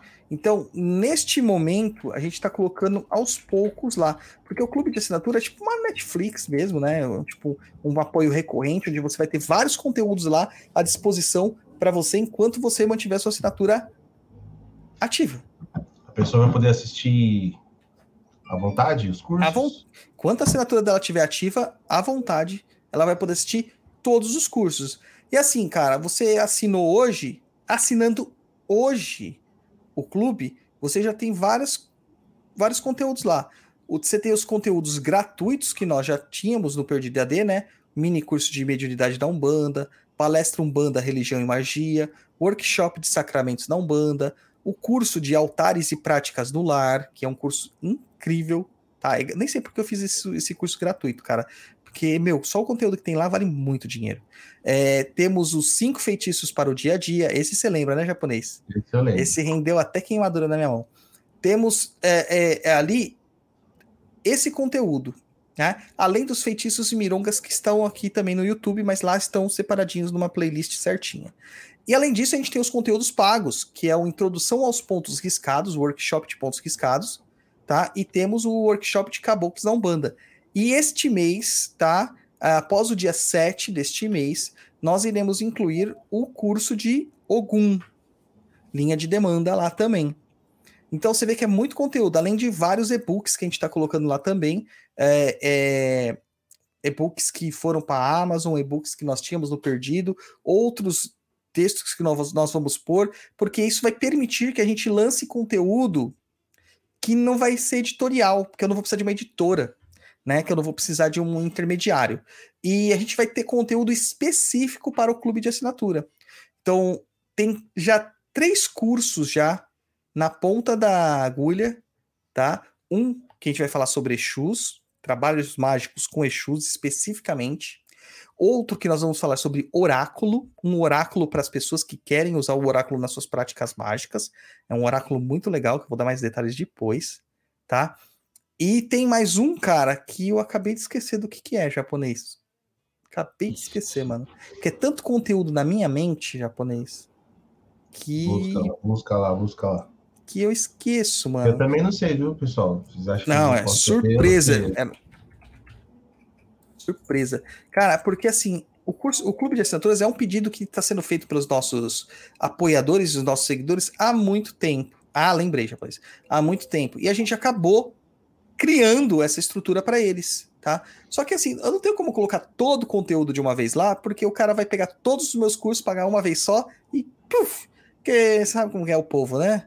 O povo, na hora de pedir, pede muito, mas na hora de ajudar, não ajuda nada. Então vocês têm que ajudar quem cria o conteúdo para vocês e que cria um conteúdo bacana, que funciona, porque vocês estão vendo os resultados. Fora que a gente gera muito conteúdo gratuito também lá no Instagram para vocês.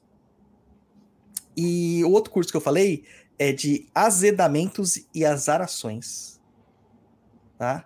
Magia de azedamento e magias de azarações para vocês também. Logo, logo, esses cursos estarão só disponíveis no Perdido Clube e não no Perdido AD. No Perdido AD são os, os cursos maiores, né?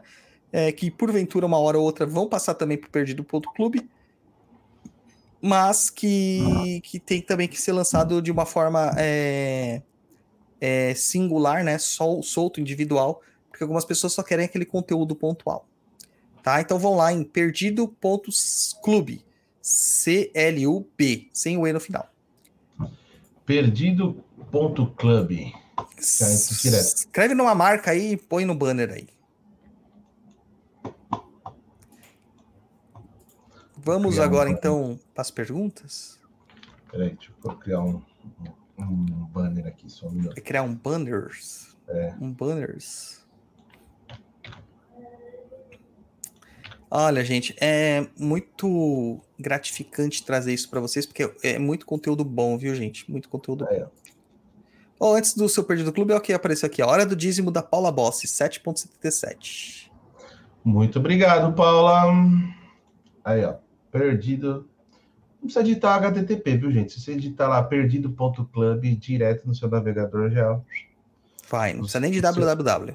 É, os servidores de DNS já fazem esse trabalho pra gente. Graças a Deus, quem imitou o DNS.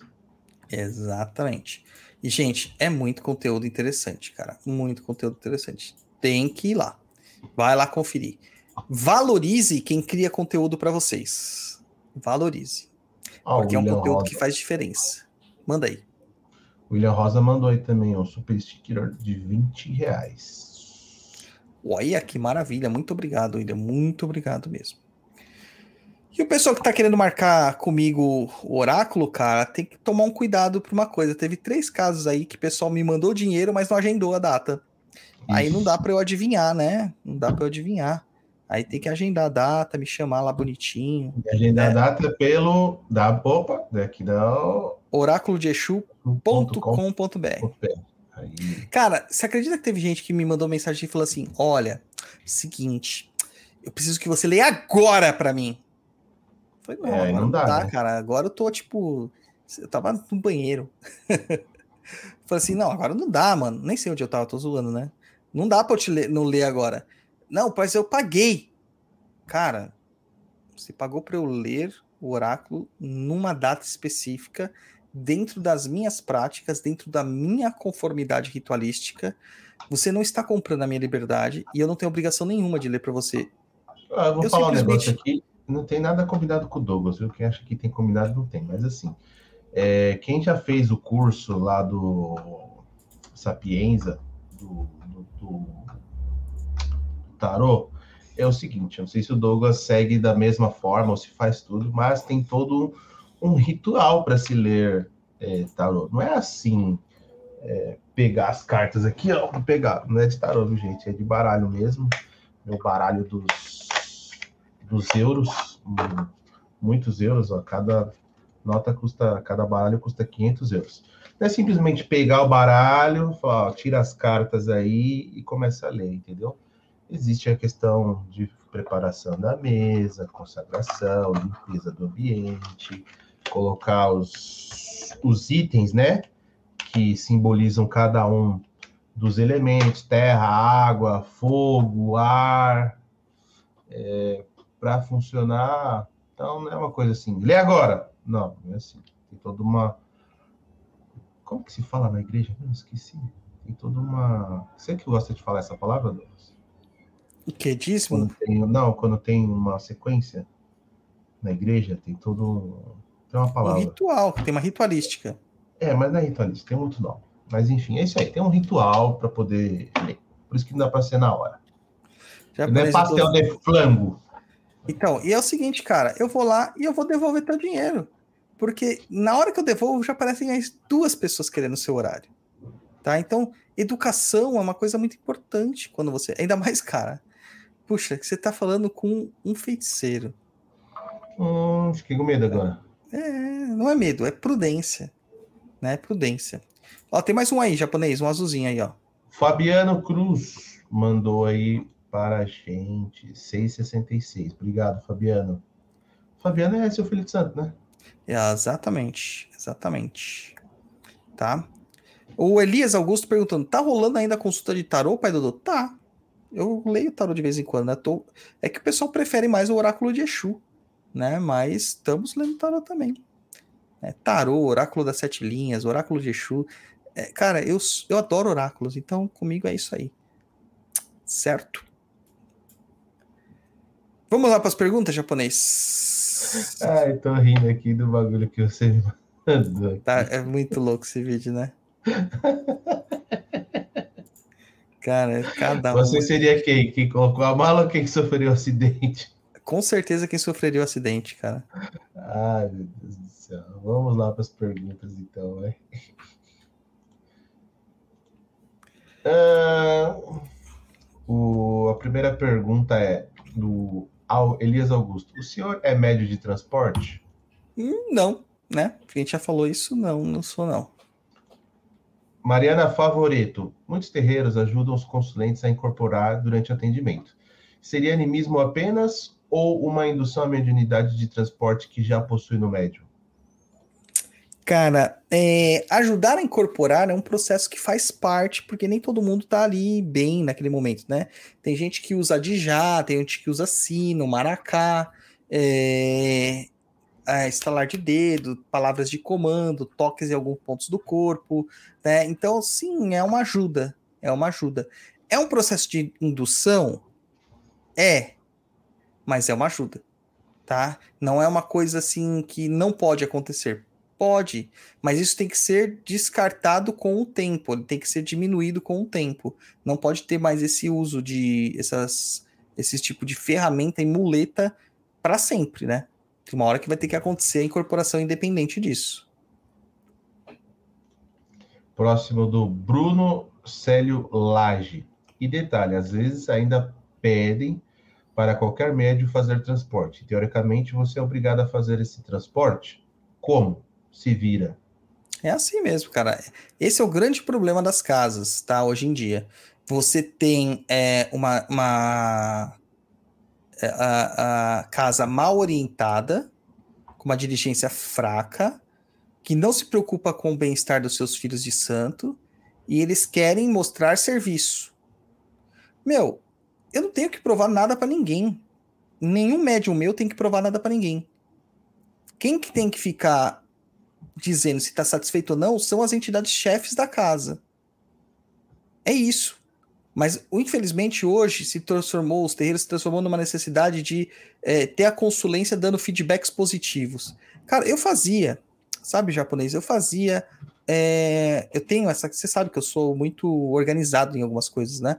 Então eu gosto de ter muitas listas, eu gosto de ter formulários, eu gosto de ter coisas nesse sentido. É, eu fazia para saber como que as pessoas estavam sendo atendidas, como as pessoas estavam sendo recepcionadas, se elas tinham dificuldades com as questões de infraestrutura e etc e tal, um formulário de pesquisa pós-gira, né, para saber como que as coisas estavam indo. E eu perguntava assim: você foi bem atendido pela entidade? Daí a pessoa respondia não. Deu por quê? Ah, porque a entidade não fez o que eu gostei. Cara, isso não é que você não foi bem atendido pela entidade. Pelo contrário, você foi muito bem atendido. Entendeu? Não é. Então, por causa dessas questões que as pessoas não sabem nem responder o que está sendo perguntado, eu tirei esses formulários. Parei de fazer isso. Parei de fazer isso. Já cheguei a ter gente falando assim: o pai da casa não atende ninguém. Não é a função do dirigente espiritual atender pessoas. Ele atende, mas não é a função dele. Não é a função dele. A função dele é suporte para a corrente. Tá? Então, mano, é muito complicado algumas coisas, sabe? Então a gente tem realmente muitos terreiros que estão muito fracos e tem terreiros que estão muito populares aí, mas que você não tem vê que não tem axé nenhum, né? E os terreiros que a gente sabe que são bons terreiros, eles não têm essas é, manifestações agressivas de marketing e acabam sendo pouco vistos. Se eles não são vistos, a comunidade não ajuda. Se a comunidade não ajuda, o terreiro fecha. Tá? O terreiro fecha. Não reclame, eu tô falando isso há dois anos. Não reclamem depois se você for querer um terreiro e o terreiro fechou. Porque não tinha recurso para se manter de, de aberto. Quem não é visto não é lembrado. Por isso, ó, quer que a gente continue aqui no Papo Nem Cruz, ó? pix@perdido.co. Vai lá, gente. Deixa eu abrir aqui de novo para ver se mais alguém mandou. Enquanto isso, eu vou ler mais uma pergunta aqui. Porra, ninguém mais mandou japonês. Caramba, mano. Vamos lá, gente. Tira o escorpião do bolso. Vamos fazer Ah, a energia de dinheiro circular. O pessoal participou do ritual de chama dinheiro, todo mundo tá recebendo dinheiro. Tá na hora de passar um pouco para nós. Fazer circular. É. A Giane S. Seria uma espécie de exorcismo para o médio de transporte? Não necessariamente, tá? Porque o o exorcismo é, não precisa do concurso do médio de transporte, tá? É uma outra forma, uma outra técnica de acabar com a obsessão, tá? Então, hoje em dia a gente quase não vê mais médios de transporte reais dos terreiros. Você quase não vê, né? É porque ninguém sabe lidar com eles. Então, você vai acabar vendo o quê? Vai acabar vendo é, é, técnicas como um exorcismo, o tipo de um banimento que vai ser feito ali para se, se livrar daquela inteligência obsessiva. Dani Nascimento. Um médio de transporte, ele tende a ter mais Exu barra Pombagiras de demanda barra cura? Não, não tem nada a ver. Não tem nada a ver isso. É, vai ter o que tiver que ter. Tem, tem gente que vai ter só Exu de cabaré. Entendeu? E é médio de transporte. A gente tem um caso lá na casa que tem malandro, que tem padilha do cabaré, e é uma médio de transporte. Entendeu? Ah, tem um Exu de transporte? Tem. Um puta Exu de transporte, que é o Exu de transporte, né? Mas tem uma outra, um monte de entidade que não é de. E, e esse próprio Exu de transporte não é de cemitério e não é de cura, né? É um outro Exu. Tá? Então, não, não necessariamente.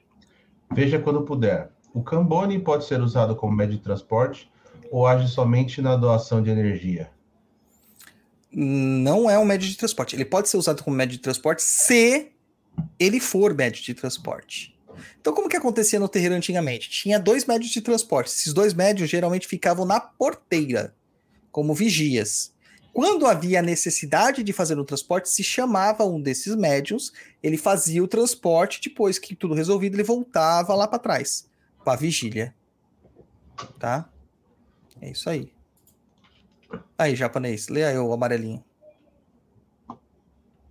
Eu apaguei. Vou colocar aqui. Bruno Célio Lage mandou aí 10 reais. Estou começando a concordar. A Umbanda do Sul é muito estranha. Eu não posso falar nada, hein? Minha, minha advogada proibiu de comentar algumas coisas. Vamos lá. O Marcos Bueno. E as Yansan que trabalham com Eguns? Obrigado, viu, ter mandado o superchat ou super sticker ou sei lá o que. É isso aí. Esse nome. As crianças que trabalham com alguns, cara, na verdade, a, a, a gente tem qualidades de orixás, né? Mas algumas qualidades são muito mais presentes na Umbanda do que outras. Na Umbanda não se trabalha com qualidades. Mas se a gente for entrar nesse pormenor, a gente vai reparar que, por exemplo, na Umbanda, a gente encontra muito Oxaguia. Muito Oxaguia. Na, na Umbanda, a gente vai encontrar muita Yansan de Balé. É uma de Bale, como se fala. Muita. Muita. Sabe? É... Então, cara, não tem uma relação, mas acaba sendo que que acaba se normatizando dessa forma, né? As alianças que carregam alguns trabalham dessa forma mesmo, é, tirando encosto. A aliança de Bali, né? Ela, ela é encaminhadora de eguns. Ela não retira os eguns, ela encaminha os eguns. Próxima japa. Vamos lá. Próxima pergunta do Marcos Olha, esse- Bueno. Encaminhando. tem um- Opa. Tem um monte de, de pergunta ainda na pauta, né? Mas isso aqui não vai dar três horas nunca. Então, gente, fiquem tranquilos, tá? O Tiago Esteves. Douglas, para saber se estamos com algum tipo de obsessor ou se auto-obsediando, devemos fazer uma consulta com a entidade ou com um oráculo? E quais entidades devemos consultar? Tiago, um oráculo é respondido por uma entidade. É, qual que é a diferença entre ver pelo oráculo e ver pela entidade?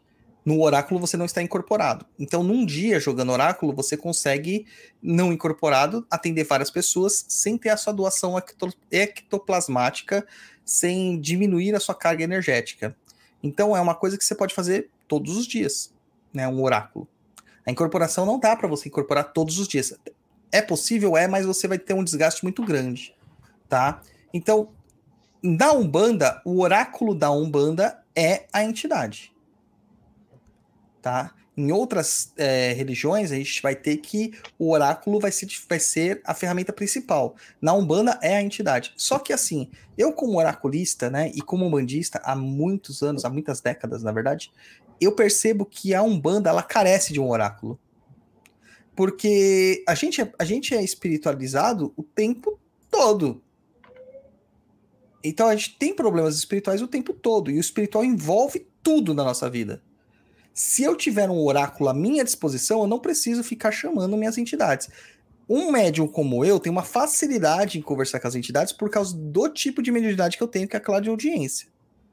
Então, se eu chamar uma entidade, chamar um rompimata aqui, ele vai vir, né, se ele quiser também, né? Mas ele vai vir e vai conversar comigo sobre aquela questão. Mas nem todos os médios têm essa capacidade mediúnica. É, existem, e alguns têm dificuldades em trabalhar com essas capacidades como uma capacidade intuitiva, uma capacidade de inspiração, uma capacidade de, de psicometria ou de visualização, de visão, tem dificuldade em entender esses, esses símbolos, né, essas formas de contato. Então, ter um oráculo para ele seria essencial. Inclusive, a gente está desenvolvendo, né, desenvolvemos, né, um oráculo para Umbanda nessas métricas, né, baseado na, na, na tradição do chão de Jorge. Tá? E eu vou ensinar esse oráculo para todo mundo depois. Né? A gente vai ensinar isso para as pessoas que queiram aprender de fato. Claro que é um oráculo que a gente recomenda para dirigentes espirituais ou para pessoas que têm um caminho espiritual. Pode ser aprendido por todo mundo? Pode. Tá? Mas é um oráculo mais para dirigentes mesmo. Próxima japonês. Vamos lá para próxima. Só hum. terminando, terminando o que o Thiago colocou aqui. É, pode consultar o oráculo, pode consultar a entidade, qualquer entidade. Exu, Porto Velho, Caboclo, Boiadeiro, Baiano, Criança, a que você quiser. A Kelly Caroline. Sempre o mesmo médio passar mal na gira e não serem médios de transporte? Falta de firmeza? Falta de firmeza, falta de estrutura, falta de entendimento, falta de conhecimento, de desenvolvimento, falta de tudo, né? Falta de tudo. A Aline Rodrigues, existe alguma relação barra conexão de médio de transporte com Exu Porteira? Então, não existe uma relação direta. Tem Exus que são muito propícios para esse tipo de, de atividade. Por exemplo, o Exu Giramundo, né? E a Pombogira Giramundo. É, os dois são muito bons para esse tipo de, de trabalho, né? Tem o Caboclo Vigia também. Né? Existe o Caboclo Vigia, que também é muito bom para esse tipo de trabalho. Muito bom. Uh, mas não é obrigatório ter um eixo porteira ou, ou ele trabalhar com o porteiro ou ter uma relação. É que como eles... Ah, geralmente essas questões acontecem das pessoas na porteira, né, o Exu Porteiro tá lá, ele acaba pegando uma familiaridade com as energias daquelas pessoas que estão ali, né, dos médios de transporte. O Fabiano Fernandes, a mistificação de consulentes faz parte da cura do ego? Faz, faz. Na dos consulentes e dos médios também. Na gira de desenvolvimento tem um monte de gente que não incorpora, cara. É, irradia ou sente trejeitos e tal, e a gente incentiva até que dê vazão a isso. Por quê? Porque é dando vazão que ela vai permitir é, passar pelo, pelo bloqueio do ridículo, é que o ridículo nos bloqueia. Então a pessoa acha que é ridículo aquelas manifestações, é, é, vai quebrar o medo de se manifestar na frente dos outros e de estar fazendo alguma coisa errada. E aí, quando você quebra essas barreiras, essas paredes, a entidade trabalha. Ela consegue trabalhar. Então você está tirando, desobstruindo né, a passagem, retirando o ego da frente da sua capacidade mediúnica. Então, tudo, tudo é cura. É, o Fabiano Fernandes. Para tomar um choque de realidade do quão carente ela é? Cara, carente todos nós somos, em diversos graus, né? Mas carentes todos nós somos. Todos nós temos problema com papai e com mamãe. Todos nós, tá? A Bruna Severo. Parente dirigente faleceu e uma semana depois, na sessão, a dirigente incorporou supostamente essa parede pedindo ajuda. É possível? Foi falado que com pouco tempo não seria, por pouco tempo não, e seriam os obeteiros. Eu acho que seria bem possível, porque em uma semana já o telefone já tocou de lá para cá. Difícil. Cara, é, é muito raro acontecer isso, mas pode ser, tá? É, é, é, muito difícil isso acontecer, mas pode acontecer. A gente tem um relato do Herculano Pires que ele faleceu num quarto e ao mesmo tempo já manifestou no quarto do lado, numa mesa de, de espírita que estava tendo. Uh, isso pode acontecer, mas é muito raro, muito raro. Eu acredito que não tenha acontecido, cara. Não tenha acontecido. É algum zombeteiro mesmo, tá? Veja quando puder. Fiz um churrasco no final de semana e meu cunhado acabou ficando em casa até hoje. Posso considerar ele obsessor? Pode, cara. Esse aí é exorcismo tipo ah, né, filme. Meu Deus, hein? Você tá mal, hein, filho? Vamos lá, Aline Nunes. Algum conselho para médios de transportes, como eu, que tem dificuldade de aceitar esse tipo de mediunidade? Cara, é, o trabalho interno que você tem que fazer para ter esse tipo de aceitação é muito grande, cara. É muito grande, tá? É, você não vai conseguir lidar com isso se você não aceitar isso em você, tá? Não tem como. Então, assim, é um processo que você vai ter que trabalhar todos os dias, todos os dias, todos os dias, por ser médio de transporte. Mas ser médio de transporte não implica que você tenha que trabalhar com transporte. Né? Você pode falar para o seu dirigente que você está se sentindo desconfortável com essa situação e que você precisa de mais tempo. E ele precisa de orientar. E eu tô com sono. o Veja Computador, do choque anímico ou choque elétrico? É da choque, choque elétrico, elétrico, cara. Cara, lembra de um filme do Robocop? Acho que é Robocop 2 ou 1.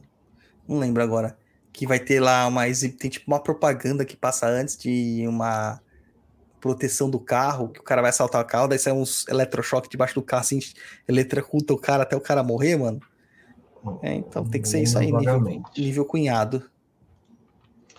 É, veja quando eu puder. Uma vez tomei um passe onde foi me dito que eu estava obsediado.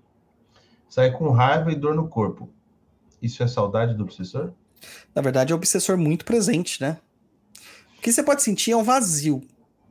É um vazio, né? Mas raiva, dor, não.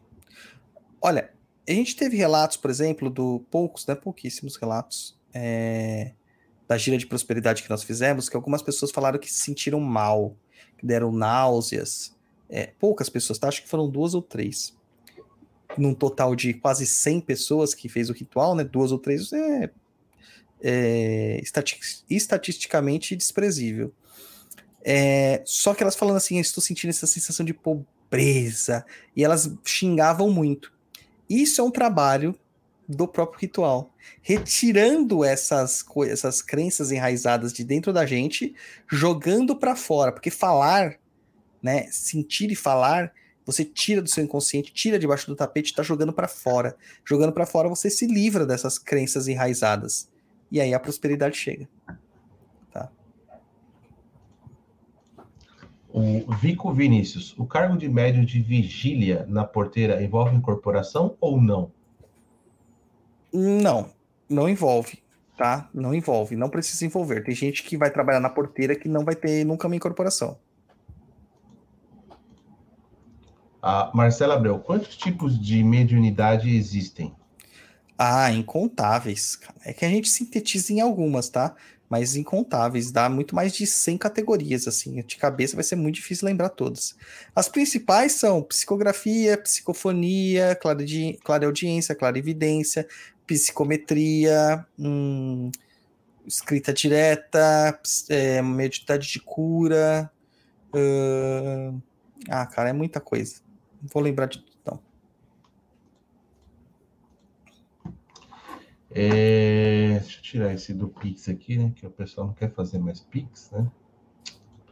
Ajuda a gente aí. Vamos lá para as perguntas dos ouvintes aí que foi mandado previamente.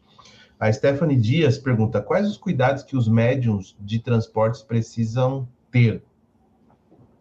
Pô, recebemos uma aqui de uma clínica odontológica, um, um Pixel. Muito obrigado. Não faço ideia de quem seja, mas. Isso aí é pra gente sorrir. Odontológico. Obrigado. Doutor Master. É... Vamos lá, qual que é a pergunta, japonês? Quais os cuidados que os médios de transportes precisam ter? Cara, principalmente vigilância, tá? Vigilância quanto às questões da sua vida. É, vigilância quanto às questões de não ficar puxando obsessor dos locais que você vão. É, o médio de transporte precisa tomar banho de descarrego toda semana, precisa manter as suas defesas ativas toda semana, tá? E. E é isso, basicamente é isso. Tá? Não tem Só muito isso? mais. É. Tá, eu não entendi. Como se define a função de médio de transportes? Qualquer médium pode ser? Existe um preparo barra estudo para se atingir esse nível de trabalho sem que existem sequelas e ou consequências mais graves? Respondemos isso durante é, A gente já respondeu esse já, né? Já respondemos já. Tá. Uh, Nunes também, Aline. Também respondemos. A Ritinha Pinheiro. É normal estar em uma gíria e um médio de transporte incorporar egum do nada? Não, não é. Um médio de transporte ele tem a capacidade de manter a, a consciência dele o tempo todo e só vai se incorporar lá é, as entidades que ele puxar. Então, se um egum tá do nada se manifestando, cara, esse é um médio desequilibrado. E ainda mais sendo médio de transporte, não, não, não. Tem uma coisa muito errada com ele e muitas vezes com a casa. Com a casa. Ok. O, o, o não entendi. Por que muitas casas estão deixando de ter o médio de transporte de fato e deixam qualquer médio faça esse trabalho? Então, uma é porque as pessoas não sabem cuidar do médio de transporte outra porque as pessoas não querem ser médios de transporte, querem ser médios de incorporação para dar consultas. A galera acha que dar consulta é legal, é tipo status. Mano, é 13. Imagina se você dá uma consulta errada e dando a vida de uma pessoa. E é 13, brother. Você, você é a cara da entidade. Se alguma demanda for ser direcionada, não vai ser direcionada para a entidade, vai ser direcionada para você. Tá? É por isso por isso. Não entendi novamente. Um médio de transporte já firmado e com experiência precisa de um preparo especial antes das giras ou pode fazer o mesmo de todos os médios da sua casa? Cara, ele precisa do mesmo preparo, mas o que acontece é que quanto mais experiência ele tem, mais seguro ele se sente. Isso pode ser uma faca de dois gumes. Quando ele está mais seguro, ele sabe que tem que manter todos os trabalhos corretos, ou ele se sente demais protegido e deixa de fazer os trabalhos como tem que ser, os preparos, banhos, defumações e, e firmezas, tá? Mas todos precisam fazer é, qualquer tipo de preparo especial antes. Não entendi. Como o médio iniciante deve se preparar para, para não fazer esses transportes sem querer, tanto dentro quanto fora do terreno? terreno? Cara, é bem mais complicado nesse caso. Se ele é iniciante, ele vai precisar do concurso do pai de santo. Né? Precisa de um pai de santo atento e tal. E criar bloqueios para que não aconteça isso. Tem muito médio de transporte que japonês que vai nas festinhas de família e começa a incorporar a entidade lá para dar recado para os outros. Sabe? E é isso que não pode acontecer. É isso que não pode acontecer. Mais uma do não entendi. Um único médio de transporte supre todas as necessidades de uma casa ou tem casos que é necessário um grupo de médio de transporte? Olha, eu acredito que dois médios é suficiente. Dois médios de transporte. Um só é muito, é muito pouco. E se aquele médium falta? Quem tem se um, aquele não tem uma dor. né? É, se aquele médico tem uma dor de barriga, sabe? Eu acho que dois é um bom número. Mais, muito mais do que isso, três. Vai, três, quatro no máximo. Muito mais do que isso já é exagero. Não precisa. A Jéssica perguntou. Douglas, pode explicar por que médio de transporte tem mais maior dificuldade de sustentar uma incorporação com o guia para o atendimento? Cara, eu não vejo essa dificuldade, não. Eu vejo até uma facilidade, na realidade. É, deve ser alguma coisa pontual aí dos- da- das pessoas que você conhece, tá? Mas não é uma regra, não. Outra pergunta da Jéssica. O primeiro terreiro do qual participei era muito ligado às questões kardecistas também. Lá tínhamos mesa mediúnica. Essa modalidade de trabalho pode ajudar o médio de transporte a se entender e desenvolver melhor as suas habilidades? Pode, mas não é obrigatório, tá? A, a Umbanda tem seus próprios fundamentos. Ela não precisa de nada do Espiritismo. A gente estuda as obras básicas do Kardec, porque todo tipo de estudo é bem-vindo, mas ele não é um direcionador. A gente não tem aquilo como verdade, tá? A gente tem aquilo como uma instrução que pode ou não ser absorvida, tá? É, mas não é, não é vital, não, não é vital, não. Não é essencial, Não. primordial. Próximo japonês. Eu tô pensando se tá buscando a palavra aí que você quer falar. Não, não, não é isso mesmo, primordial, necessária. Eu nem entendi. É, qual deve ser o comportamento do dirigente da casa quando um médio que não faz a função de transportes acaba por incorporar, deve deixar, deve tentar tirar aquele espírito que está no médio? Qual o caminho? Ele tem que tirar, ele tem que fazer o voltar, né? Voltar à consciência, a ficar sem incorporar nada, ficar ali ele por ele mesmo, o médium por ele mesmo, tá? A gente tenta de várias formas, as entidades geralmente que estão em terra, que elas tentam, né?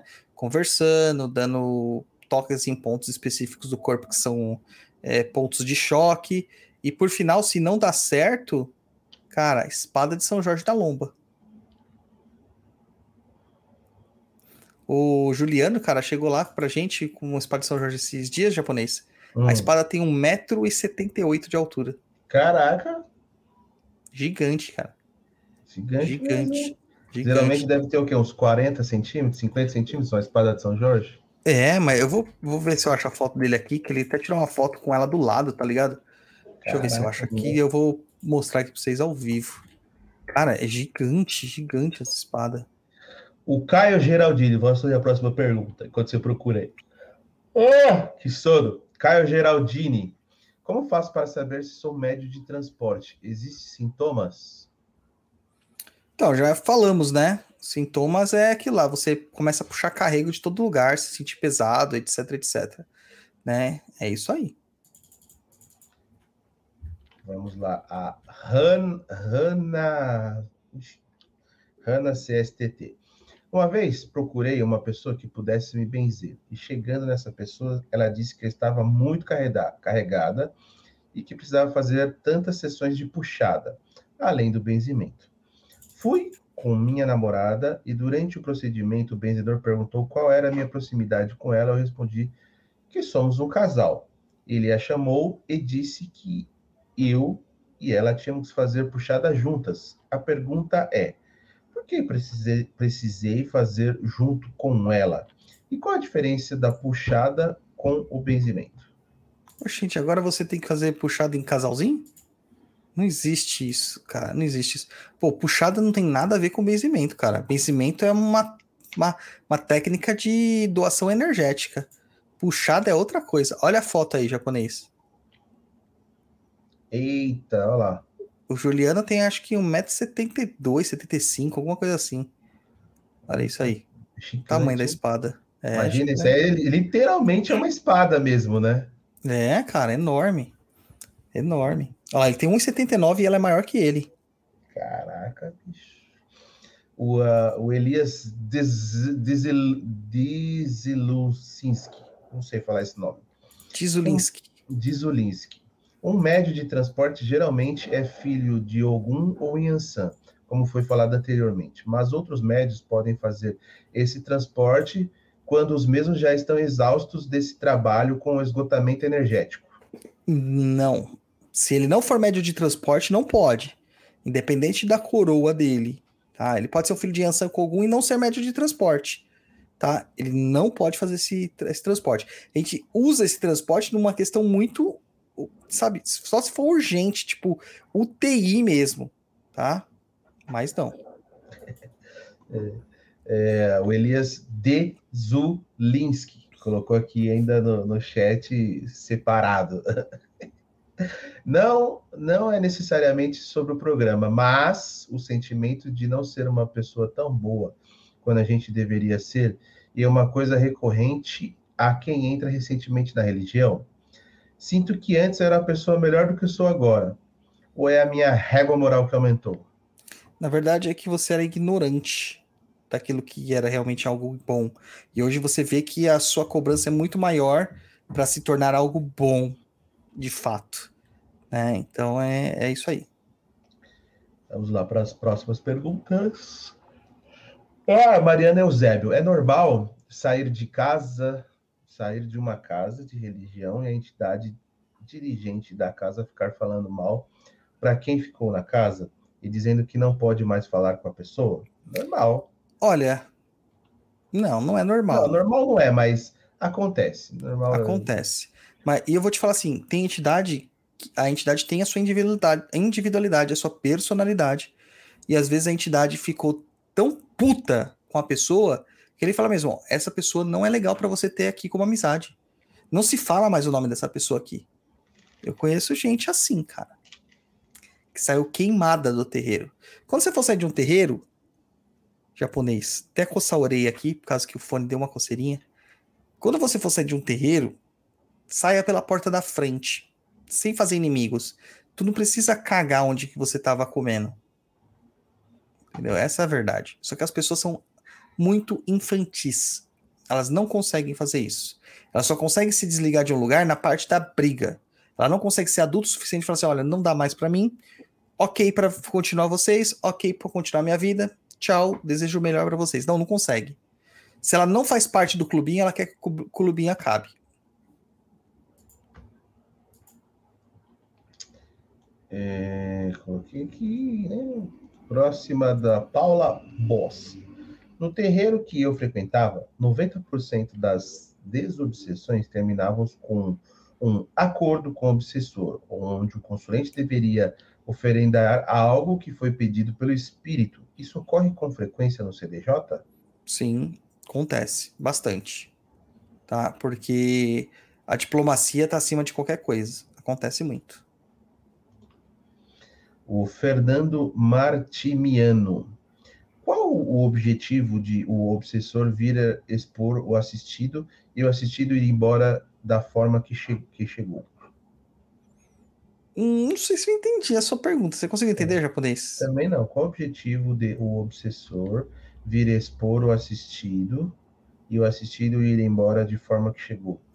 Cara, assim, o, o, obsessor vai expor porque ele quer que o que o assistido, né, que a vítima seja seja vista como ridícula, né, que, é que passe vergonha mesmo, né? E agora ele ir embora do jeito que ele chegou, isso depende muito mais da pessoa do que da casa. Porque não adianta fazer todos os processos de carrego, de descarrego, de afastamento, de transporte, sendo que lá no, na hora que você tiver na assistência de volta, depois de sair da casa com a entidade, você voltar a fazer tudo o que você fazia antes. Sabe? Tudo que você fazia antes de errado que te causou, né, os motivos de te causarem aquela obsessão espiritual. Tá? Então, assim, é, é a gente dá um trabalho, o trabalho é feito, a gente tira o trabalho, mas se você continuar praticando aquilo que você praticava antes, vai voltar tudo de novo, cara. Japonês, você tá no detox, parou de usar metafetamina. Aí você sai do detox limpo. Parou as, as compulsões, parou a abstinência, Beleza. Na primeira oportunidade, você vai lá e cheira, ou fuma de novo a metafetamina, toma, né? A metafetamina. E aí? De quem que é a culpa? Minha. Porra, não é da metafetamina, é tua. Entendeu? É tua. É a mesma coisa com o obsessor. o MIT. Quando um médio de transporte está trabalhando com o transporte, ele não incorpora? Então, a medida de transporte é uma incorporação, mas é uma incorporação parcial e rápida. Tá? Então você pode considerar que aquilo é uma incorporação. Mas aí, quando ele está trabalhando só com transporte, ele não vai incorporar para dar atendimento. Entendi. Bom, acabaram-se as mensagens. As Não, tem mais uma aí. Cadê? Cadê? Cadê? Cadê? Cadê? Ah, marcou aí. Parou de. Ah, meu Deus do céu. Parou de ir na casa de swing? Parei. Isso aí não é vida, não. Ele foi até na Argentina, ele foi para Foz do Iguaçu para ir na casa, na casa de swing. O japonês agora é um swingueiro internacional, Bora, bora, bora, bora. entendeu? Acabou as perguntas. Agora acabou de vez. Não temos mais dúvidas.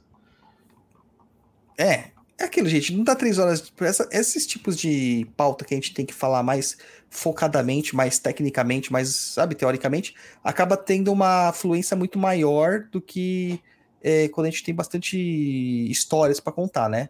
Então, estamos aí duas horinhas de programa. Espero que vocês tenham gostado. Ah, Ó, Fernando Martiniano. A pergunta é porque já vi exporem até sexualidade de um assistido, falar coisa de vida passada tal. Cara, acontece, o o, obsessor quer te expor. Ele quer que você seja visto como ridículo. Acontece. A questão é que, poxa, que casa é essa que não resolveu, não ajudou vocês, hein?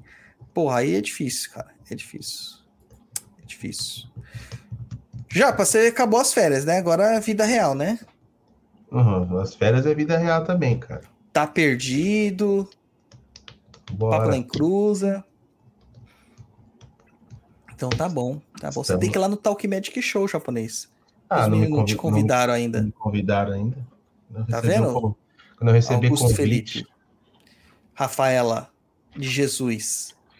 Né? Augusto Lava aí, ó. já Chamar o cara. meu conteúdo não é muito extenso. É, vixe, mano.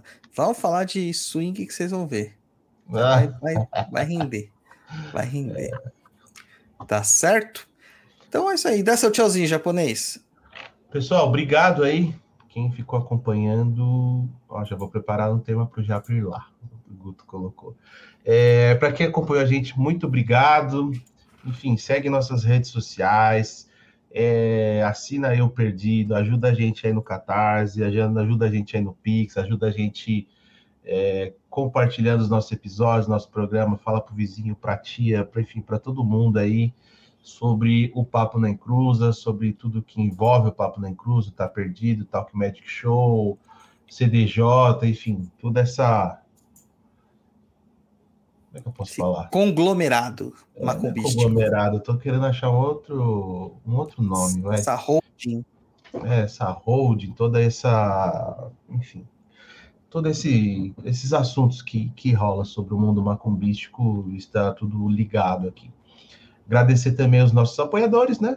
Que sem eles aqui a gente não mantém o programa, não consegue manter, porque tem os custos. E você que não apoia a gente aí, apoia de outra forma, enfim, contribuindo, espalhando a imagem e a voz do Seu Cruza para todo mundo. E acho que é só. Sexta-feira, mês começando, minhas férias acabando. Segunda-feira eu volto à rotina de trabalho normal. E é isso. Muito obrigado. É Boa noite para todo mundo. É isso. Acabou as férias. Acabou. Já era. Agora é de Acabou, volta para a vida real. Volta tudo, japonês. Volta tudo. Então é isso aí, gente. Muito obrigado aí pela participação. Entrem lá no perdido.clube. Quero ver pelo menos umas cinco assinaturas novas lá amanhã, tá? É, vocês não vão se arrepender, porque tem muito conteúdo bom para chegar lá. Tá? Não espera o conteúdo chegar. Já apoia antes, porque quanto mais vocês apoiam, mais estrutura nós temos para continuar trazendo coisas para vocês. A gente não quer operar naquela questão da, sabe, da cartilhazinha do balanço aqui batendo, não. Quer Just in assim, ó. time. Não, Just não, é, in time. não é just in time, não é on demand, né? On demand. A gente quer muito, a gente quer ter, sabe, muita folga para poder fazer tudo isso para vocês. Tá, tá certo. Lembrando que isso é um pedido de vocês. A gente tá tentando viabilizar para vocês. Então também deu retorno pra gente sobre isso aí. Beleza, meu povo? Entra lá então, perdido.clube, sem o E no final. Muito obrigado para todos vocês. Puta, o Guto me colocou um negócio aqui, ó, multiverso perdido. Cara, se nós fôssemos o MCU, quem seríamos nós no MCU? Quais seriam os nossos personagens? Manda lá no Instagram, quero saber. Eu vou criar um, um feed só para vocês falarem isso, tá? Muito obrigado a todo mundo que nos ouviu. Compartilhe nosso conteúdo. Saravá e até uma próxima.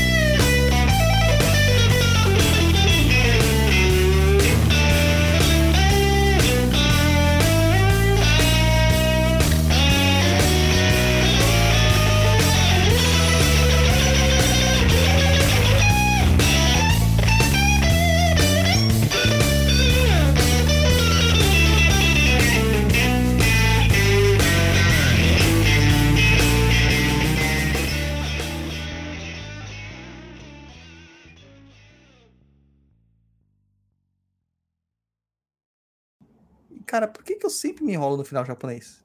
Sim, Tchau. Sim. Tchau. Você acabou de ouvir Papo na Encruza. Acesse www.paponaencruza.com.